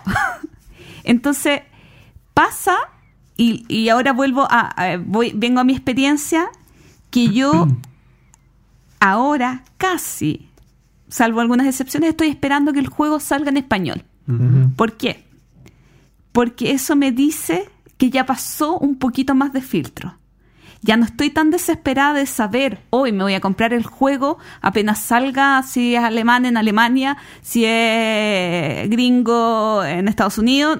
Ya no. Yo digo, ay, lo sacará alguien en español y si espero, total, puedo esperar dos meses que lo Claro. anuncien. Y eso habla de un filtro. Porque hay tantos juegos en este momento en el mercado que si no lo sacan en español, o hay algo raro, como pasa en el caso de, de algunos juegos que, que las condiciones para ser impresos en, es- eh, en otro idioma son casi imposibles de cumplir por las editoriales, o simplemente no están buenos. Ujú. Claro. Entonces, en este momento estoy un poco más relajada, nunca tanto tampoco, eh, y estoy esperando que salgan en español, lo cual me da esa libertad. Y si el juego es bueno, probablemente lo van a eh, reimprimir. Sí. Es verdad, es cierto. Sí, no sé, eso es verdad. Mira, a mí me ha pasado, me pasó, que cuando salieron ediciones de juegos españoles, los mandé a comprar al tiro. Cuando salió la segunda del virus, lo compré, pero de inmediato. El Incómodos Invitados, también. Porque, primero, eh, de hecho, yo mandaba correos a las editoriales, posibilidades de mandarlo a Chile, no, ninguna. A menos que de allá a una tienda los, los, los traiga. Ya, entonces no. po. Entonces, ¿cuándo lo van a salir? Soy de Chile, necesito comprarlo de a tienda, entonces avísenme por favor. Y me avisaban, pues eso era lo chistoso, que me, eh, los de incómodos invitados me, me respondieron así como el próximo mes los vamos a lanzar para que esté atento. Así como después de esta fecha. Y salió un planetón y lo encargué al tiro. Eh, también espero que los juegos salgan en español. Si no salen en español, hay juegos que yo sé que no van a salir en español eh, y están ahí en el carrito de cierta cierta plataforma que trae desde Amazon. Pero en este momento de mi vida yo creo que tendría que estar muy, muy, muy, muy seguro de que no va a salir como para comprarlo de inmediato. Eh, ¿Con qué juego me pasó, por ejemplo, con el Mansión de la Locura? Cuando salió la segunda edición, en la, pri- la primera reimpresión, la primera impresión de la segunda edición se agotó de inmediato. Y ahora también me pasó con el eh, Stone Age, la edición aniversario. Aniversario. Claro. eh, fui y compré el último. De hecho, lo sacaron de la vitrina para pasármelo. Y fue como, menos mal que lo compré. Y, eh, eso. Es como... En relación casi a la misma pregunta, Andrés eh, Barba nos pregunta, pregunta, pregunta, oye, me di cuenta que digo mucho, este juego, bueno, tengo muchas muletillas, perdón. Sí, yo también. ¿Cuáles son los juegos descontinuados que deberían reimprimirse? Oh. ¿Cuáles son los juegos descontinuados? Primero quiero saber. O sea, yo, yo revisé en mi ludoteca y, por ejemplo, en español, Gran Austria Hotel no está disponible. El Bombay, que es un jueguito de... eh, Porque hay muy pocos juegos, revisando así, que no estén disponibles y que, que realmente sea... Que yo diga, oh, pero es que este tremendo juegazo, ¿cómo no va a tener copias disponibles? Mm. Eh, me pasó con el Bombay y el Tobago, que es un... ju- No, es que yo de verdad no tengo idea cuáles son los que no están disponibles. No, no lo tengo fresco. No sé, me, me imagino. ¿Le abre porque tú estás disponible? Le abre lo saco maldito. Pero, pero está poco, en, en sí. circulación. Ya, eh, no sé. No, no sé, yo no quiero responder. El Gear of Wars sería como lo que se me viene a la mente. ¿Y es bueno? Creo que sí. Creo. De, de- de hecho, es como que. el- sí, los españoles le, le- Porque yo me informo por podcast eh, españoles. eh, y el la- entreturno. Y el entreturno, sí. Ah, es que- cuál. Sí, eh, pero todos dicen esta cuestión deberían sacarla de nuevo y las copias que están a la venta están es un despropósito lo, lo que están cobrando. Así como, no sé, el juego salía a 100 dólares y lo están vendiendo en 400, 500, 700. ¿ya? Bueno, eso mismo dicen de. Ay, ¿Cómo se llama este juego que en español sacó la segunda edición más que Oca? Eh, uf, se me fue. Eh, de Wallace. Estudio Esmeralda. La primera edición. No he jugado ni la primera ni la segunda y no me gusta mucho esa parte de medios roles ocultos. No. Em, No, yo no estoy lo suficientemente informado como para poder dar nombres. Battlelore de Fantasy Flight. Ese juego eh, sufrió lo, la- lo que le estaba pasando a los juegos de Fantasy Flight últimamente, que prometían sacar el- este base con mil expansiones y seguir sacando y ¡pum! ahí quedó. Y no lo, no lo soportaron más. y alcanzó a tener varias expansiones y esas ya no se pueden encontrar. Ahora es lo que quedó en el mercado hasta cierto momento y el que alcanzó, alcanzó y el que no, murió. Yo las tengo todas, menos mal.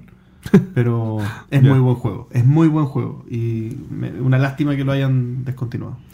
Armando Lizárraga pregunta, eh, aunque JP casi se adelantó, ¿hype o anti-hype por Tapper, Tapestry. Tap- Tapestry? Hype, completamente. Es que, es que no puedes no amar a, a Stone, Stone, Stone Meyer Games. Oye, bueno, Es perdón. muy buena editorial. Yo el otro día estuve viendo un video de Jamie, además que le entendí todo lo que dijo. me sentí identificada con eso, no puedes no amarlo. Eh, pero no me interesa su juego. Porque es muy guapo, dice esto. Hasta yo lo Guapo, encuentro guapo, guapo, simpático. No, guapo, simpático, encantador, explicaba y hablaba de una persona. manera que yo, wow, quedé medio enamorada. Eso es lo que estábamos hablando antes. Él sí tiene que estar como rostro de algo. Qué- y qué y gran él es rostro ya, así Qué que... Tremendo comunicador, o Tremendo sea. comunicador, tremenda, tremendo gestor de su editorial, tremenda editorial, consecuente, con un sello espectacular. Si, Stone, si Stegmaier, si Jamie Stegmaier te vende Tapestry de la forma que lo está haciendo, no puedes no querer comprarlo. O sea, por favor que me diga el que no quiere comprárselo. Que mande un mail. No, tú no, Gloria. Que mande un mail. Que haya visto el video completo. Que haya visto el video, sí, exactamente. Claro. Eh, ya. Eh, vamos a alguna. Voy a hacer como un barrido rápido de algunas cosas. Eh, Robert nos pregunta por algunas opiniones sobre juegos Play and Play. En algún capítulo hablamos de Play and Play. De repente después. Capítulo 9. Capítulo 9. Ya. Eh, ¿Sí? Juego. Andrés Tapia nos pregunta por juegos esperados para Essen 2019. Siempre, antes de Essen, hacemos un top 5 o top 3 de los juegos más esperados para Essen, así que este año no será la excepción. No. Eh, Raúl Pérez nos pregunta eh, eh, para cuándo un, top de evolución de juegos. ¿Con qué juegos comenzar y cómo concluir en una experiencia lúdica de una persona? Pero ¿y cómo sería el top? ¿Cómo sería el orden? Eh, yo- Más que top sería mira, como paso uno. sí. Mi paso uno Sí. es, mi paso dos es, mi paso tres. Así. Yo eh, esto quiero tratarlo en profundidad en otro capítulo. Ya, ya lo conversé contigo con mi experiencia de eh, con mi Padawan. Ah, sí. Entonces, Raúl, esto sí o sí va a ir en un próximo capítulo porque yo tengo un ejemplo súper concreto de lo que he hecho estos últimos veces de mi vida. El laboratorio de Gloria. Es laboratorio. Sí. Falta que caiga el rayo para que salga Bueno. Gloria Stein. Reci- juegos, juegos. Eh, bueno, es que quiero ir más rápido para poder terminar el programa porque ya estamos un poquito extensos. René Soriano nos manda una recomendación más que una pregunta. JP, Gloria, eh, que tratemos cuando vamos a nombrar las mecánicas decirles en español y no usar el inglés. Pero es una sugerencia. Sí. ¿no? Sí, bueno, pero ¿por qué? Porque es nuestro lenguaje. ¿Pero tú estás de acuerdo? Sí, Yo no. Pero hay- O sea, yo no hay- creo que sea necesario. Hay conceptos que se me- se me- son mucho más complicados de, De de internalizar Mm. en español. Claro, deck builder. Sí. Construcción de más. Claro, pero, pero está, está, o sea, es una manera de decirlo. o Es que, sea, ¿sabes? Draft me complica más. ¿Y cómo lo, cómo lo Porque me complica más, no Ah. sé cómo explicar draft. Es que es preferible explicar de qué se trata que Enredarse en el que- idioma. Es que cuando vaya a comprar una tienda te dicen, es un draft. Eh, no sé lo que es un draft y te lo explican. Y te lo ¿cachai? dicen, claro. Si lo buscas es súper difícil. Son pocos los lugares de confianza en el que te van a traducir el, el nombre de la mecánica. Bueno, continúo. Claro, pero, pero es que no, no, no, es que yo no, yo tomo la, la sugerencia y está bien, pero, pero también hay un tema de, de, de en qué ambiente uno se mueve. O sea, yo discul- disculpe, hay, hay gente que tal vez le molesta, pero yo solamente consumo medios de juegos en inglés, por una cosa de preferencia. O sea, no solamente, pero, pero en el 95% consumo medios en inglés. A mí me cuesta de repente traducir algunas cosas porque las escucho todos los días las escucho en inglés, en inglés, en inglés, en inglés, en inglés. Entonces, eh, y, y- y- y- creo que no es irresponsable reproducirlos en inglés porque son palabras comunes. O sea, lo mismo que tú dices draft, deck builder. Todo el mundo lo dice. O sea, worker placement, todo el mundo sabe lo que es un worker placement. El posicionamiento de trabajadores es en España nomás que se ocupa. Pero, Ujú. pero por ejemplo, en Chile tú dices worker placement y todos Se entienden. entiende. De hecho, algunos manuales que están en español dicen, Dicen draft, es un draft. Es un draft o worker placement, claro. A mí me pasa, o sea, viendo el mismo punto eh, y poniéndome un poco en esta posición, es qué pasa, yo escucho puro material en español de España Sí. y de repente a mí, en mi pensamiento dice, eh, pasando por un, hoy ese juego mola. No lo digo, pero en mi, en mi mente piensa en español de España. Sí, a mí Cuando- me, pasa también. Yo Cua- ahora, yo ahora estoy hablando en mexicano por, por todo lo que estoy consumiendo. Eh, Perdón. Sí, que- las enchiladas, güey. bueno. Bueno, eh, no, respeto mucho la, la sugerencia, pero también eh, mi posición es que la intencionalidad es que se, que se entienda lo que uno está hablando. Entonces, más, más que el proteccionismo del lenguaje, eh, nos- eh, el medio, yo creo que este hobby admite, tiene tolerancia a anglicismo. Sí. Por, por un poco por, por donde nos movemos. Yo en general trato de no, pero más relacionado con que mi inglés es horroroso. No sé, el mío igual, pero por ejemplo, hobby, yo me acuerdo que a los 4 o 6 años entendí lo que era hobby y de que yo era adicto a los hobbies. Igual, por ejemplo, está el tema de los juegos de mesa y el título. Sí. ¿En qué lo tenemos que decir? No, en- ¿En, en el de la publicación en España o en el título original? A mí de repente me pasa que me cuesta acordarme cómo se llama en español, ponte tú. Mm. Eh, no me va- pidan que al Ganson Clever le diga Optimus. Porque he estado dos años, o no, un año hablando del Ganson Clever hasta que Sí. pude decirlo de una manera fluida. No sé si de un alemán correcto, pero eh, no me pidan que le diga Optimus después de un año y medio. Bueno, siguiente. Carla Marcellini nos dice algo o, que encontré que es una actividad muy entretenida, pero para hacerla otro día. Te la digo. ¿Cómo describirían los primeros cinco puestos de Borgen Geek con una palabra? No, no lo vamos a hacer ahora. Hagámoslo otro día. Me voy a quedar con la gana. Ya. Lo tengo aquí, ¿eh? ¿Quieren hacerlo ahora? Sí. Todo porque va a decir uno maravilloso, el cielo, la tierra. Una palabra. Ya, vamos. Número 5, Twilight Struggle. Paso. Paso. Ojo, mi palabra para describir los pasos. Ah. Ah, ¿Pueden ser dos palabras? No, una. His- historia. es que no va con el juego. ¡Eso son muchas palabras! Sí, sí lo sé, bro. eh, antipartner. Juntémoslo todo. Through the Ages. Número 4. Majestuosidad. Eh, majestuosidad. ¡Ay, qué bonito! Largo. Boo.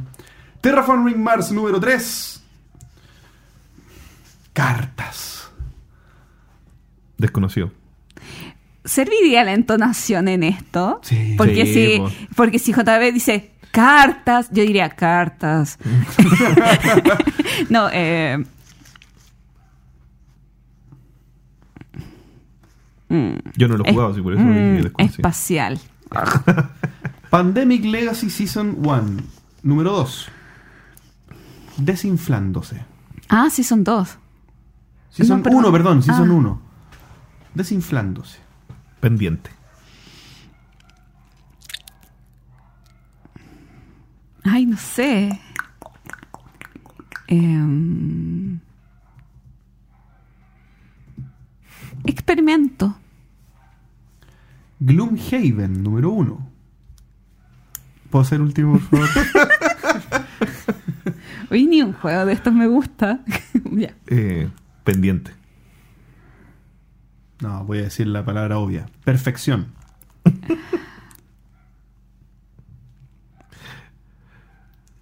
Es que podría haber sido sensaciones. Sensaciones. Incómodo. ¿Invitado? No. Pregunta. Oye, podríamos hacer más seguido Sí, esto. está bueno, pero más rápido. Pero, Pum, pum, sí, pum. ya, podríamos hacer más seguido esto. Ya. Eh, Tenemos unas últimas dos preguntitas. Ya. Nicolás Martínez nos dice, ¿cómo manejan todos los días, perdón, como manejo todos los días al trabajo? No me queda otra. ¿Cómo manejan todos los días al trabajo? Saludos. Jugando viernes, porque voy solo. Ay, ustedes saben que mi lectura no es muy buena. Ya. Eh, como manejo todos los días al trabajo, no me queda de otra, me suelo ir escuchando podcasts. Espero que uno de esos sea el entreturno, sino para qué pregunta. claro. Echo de menos que haya alguno más especializado en diseño de juegos de mesas, que esté en español. ¿Ven ustedes como podcaster que hay público para que un podcast de esta línea pueda prosperar en el medio nacional? ¿Han pensado algún momento en tener algún bloque de este tema en el entreturno con algunos de los más experimentados diseñadores nacionales? Saludos desde Temuco. Bueno, sin ir más lejos, cuando estaba Pancho, éramos Pancho, Gloria y yo, los propósitos que teníamos los tres eran en la misma sintonía, pero eran los tres distintos y el propósito de Pancho era justamente este, Exacto. apoyar la- el diseño. digamos. ¿Era, ¿Era tu respuesta? Sí. Es por que- favor, continúa. Bueno, yo. Tú de sabes hecho, más de los capítulos iniciales que nosotros porque los estás escuchando. de hecho, yo recomiendo eh, escu- escuchar por lo menos las recomendaciones de los primeros capítulos del entreturno. ¿Ya? Sobre todo para las personas que se están dedicando al diseño de, juegos de mesa. Porque mm, se lo, lo comentamos tras micrófonos. eh, cuando los chicos subieron la- los capítulos a Spotify, yo como soy grupo y el entreturno, dije voy a escuchar todos los capítulos para que tenga escuchas de, porque hay gente que no lo va a hacer, ¿ya? Hoy cuesta mucho, ya son 74 capítulos, entonces lo empecé a escuchar. Y fue, y de hecho no solo para los que están diseñando juegos, es revelador porque la experiencia que uno tiene ahora versus la experiencia que yo tenía, por ejemplo, al momento de escuchar los capítulos eh, a tiempo, hay cosas que yo omití por ignorancia o, o de omisión porque de verdad no sabía de lo que estaban hablando y ahora sí lo entiendo.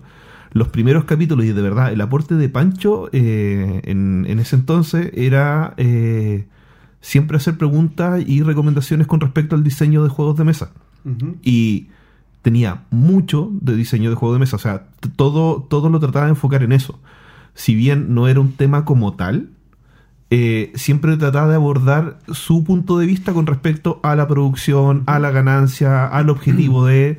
Así que mi recomendación es que escuches por lo menos los 10 primeros capítulos, que es hasta donde yo voy en este momento, y, y hay harta información importante, entretenida y relevante para un diseñador.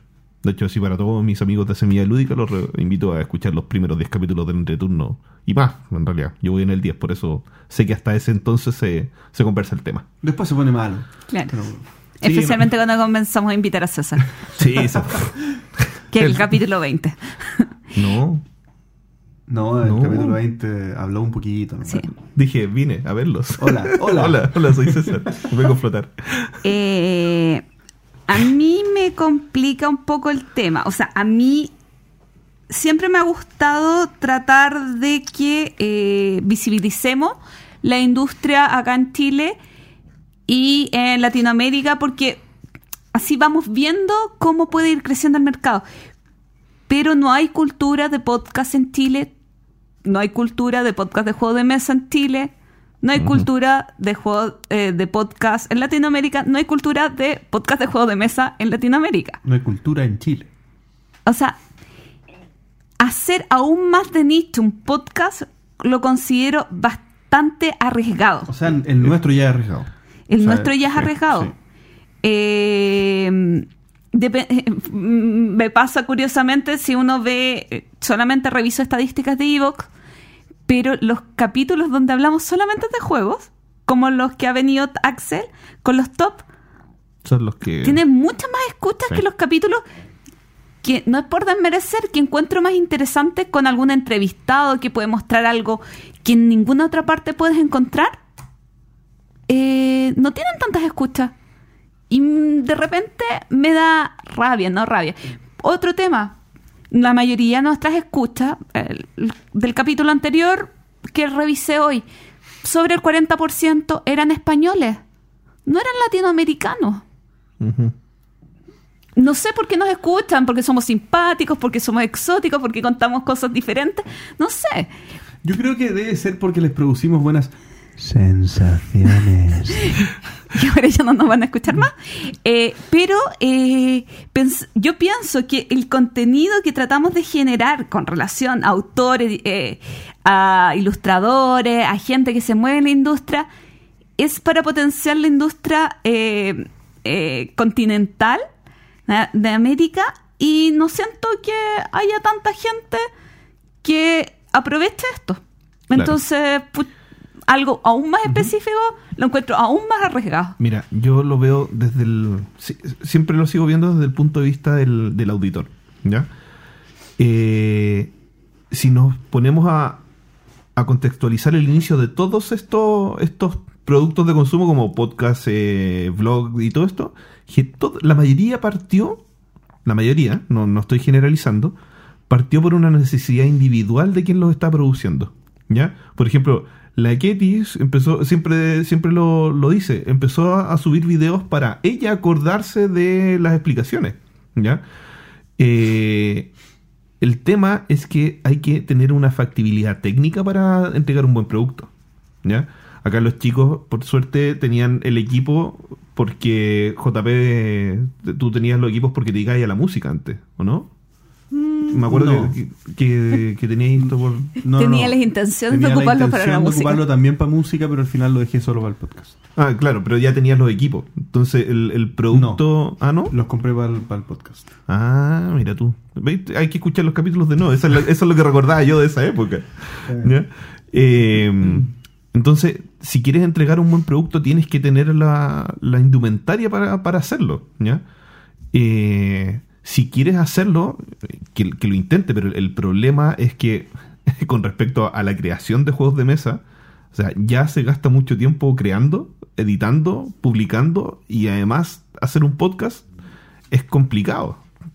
Pero la, si tienes la intención de hacerlo, sería espectacular. El tema también es que en un, en un medio como el que tenemos nosotros, las personas que tienen mucha experiencia no podrían, yo creo, por una cuestión de logística, eh, tener un contenido regular como lo tiene el entreturno, por ejemplo. Que sí o sí siempre publican cada dos semanas.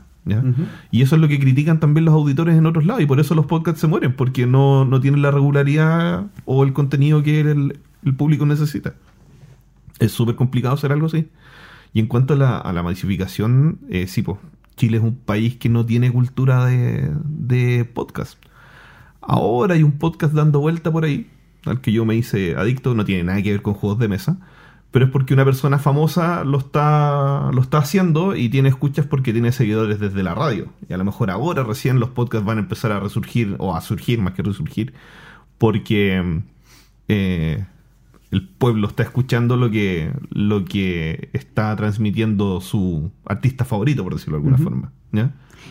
Ay, perdón. Igual están saliendo otros podcasts o programas de radio en Radio Pagua, Sí. en Radio eh, en Game and More.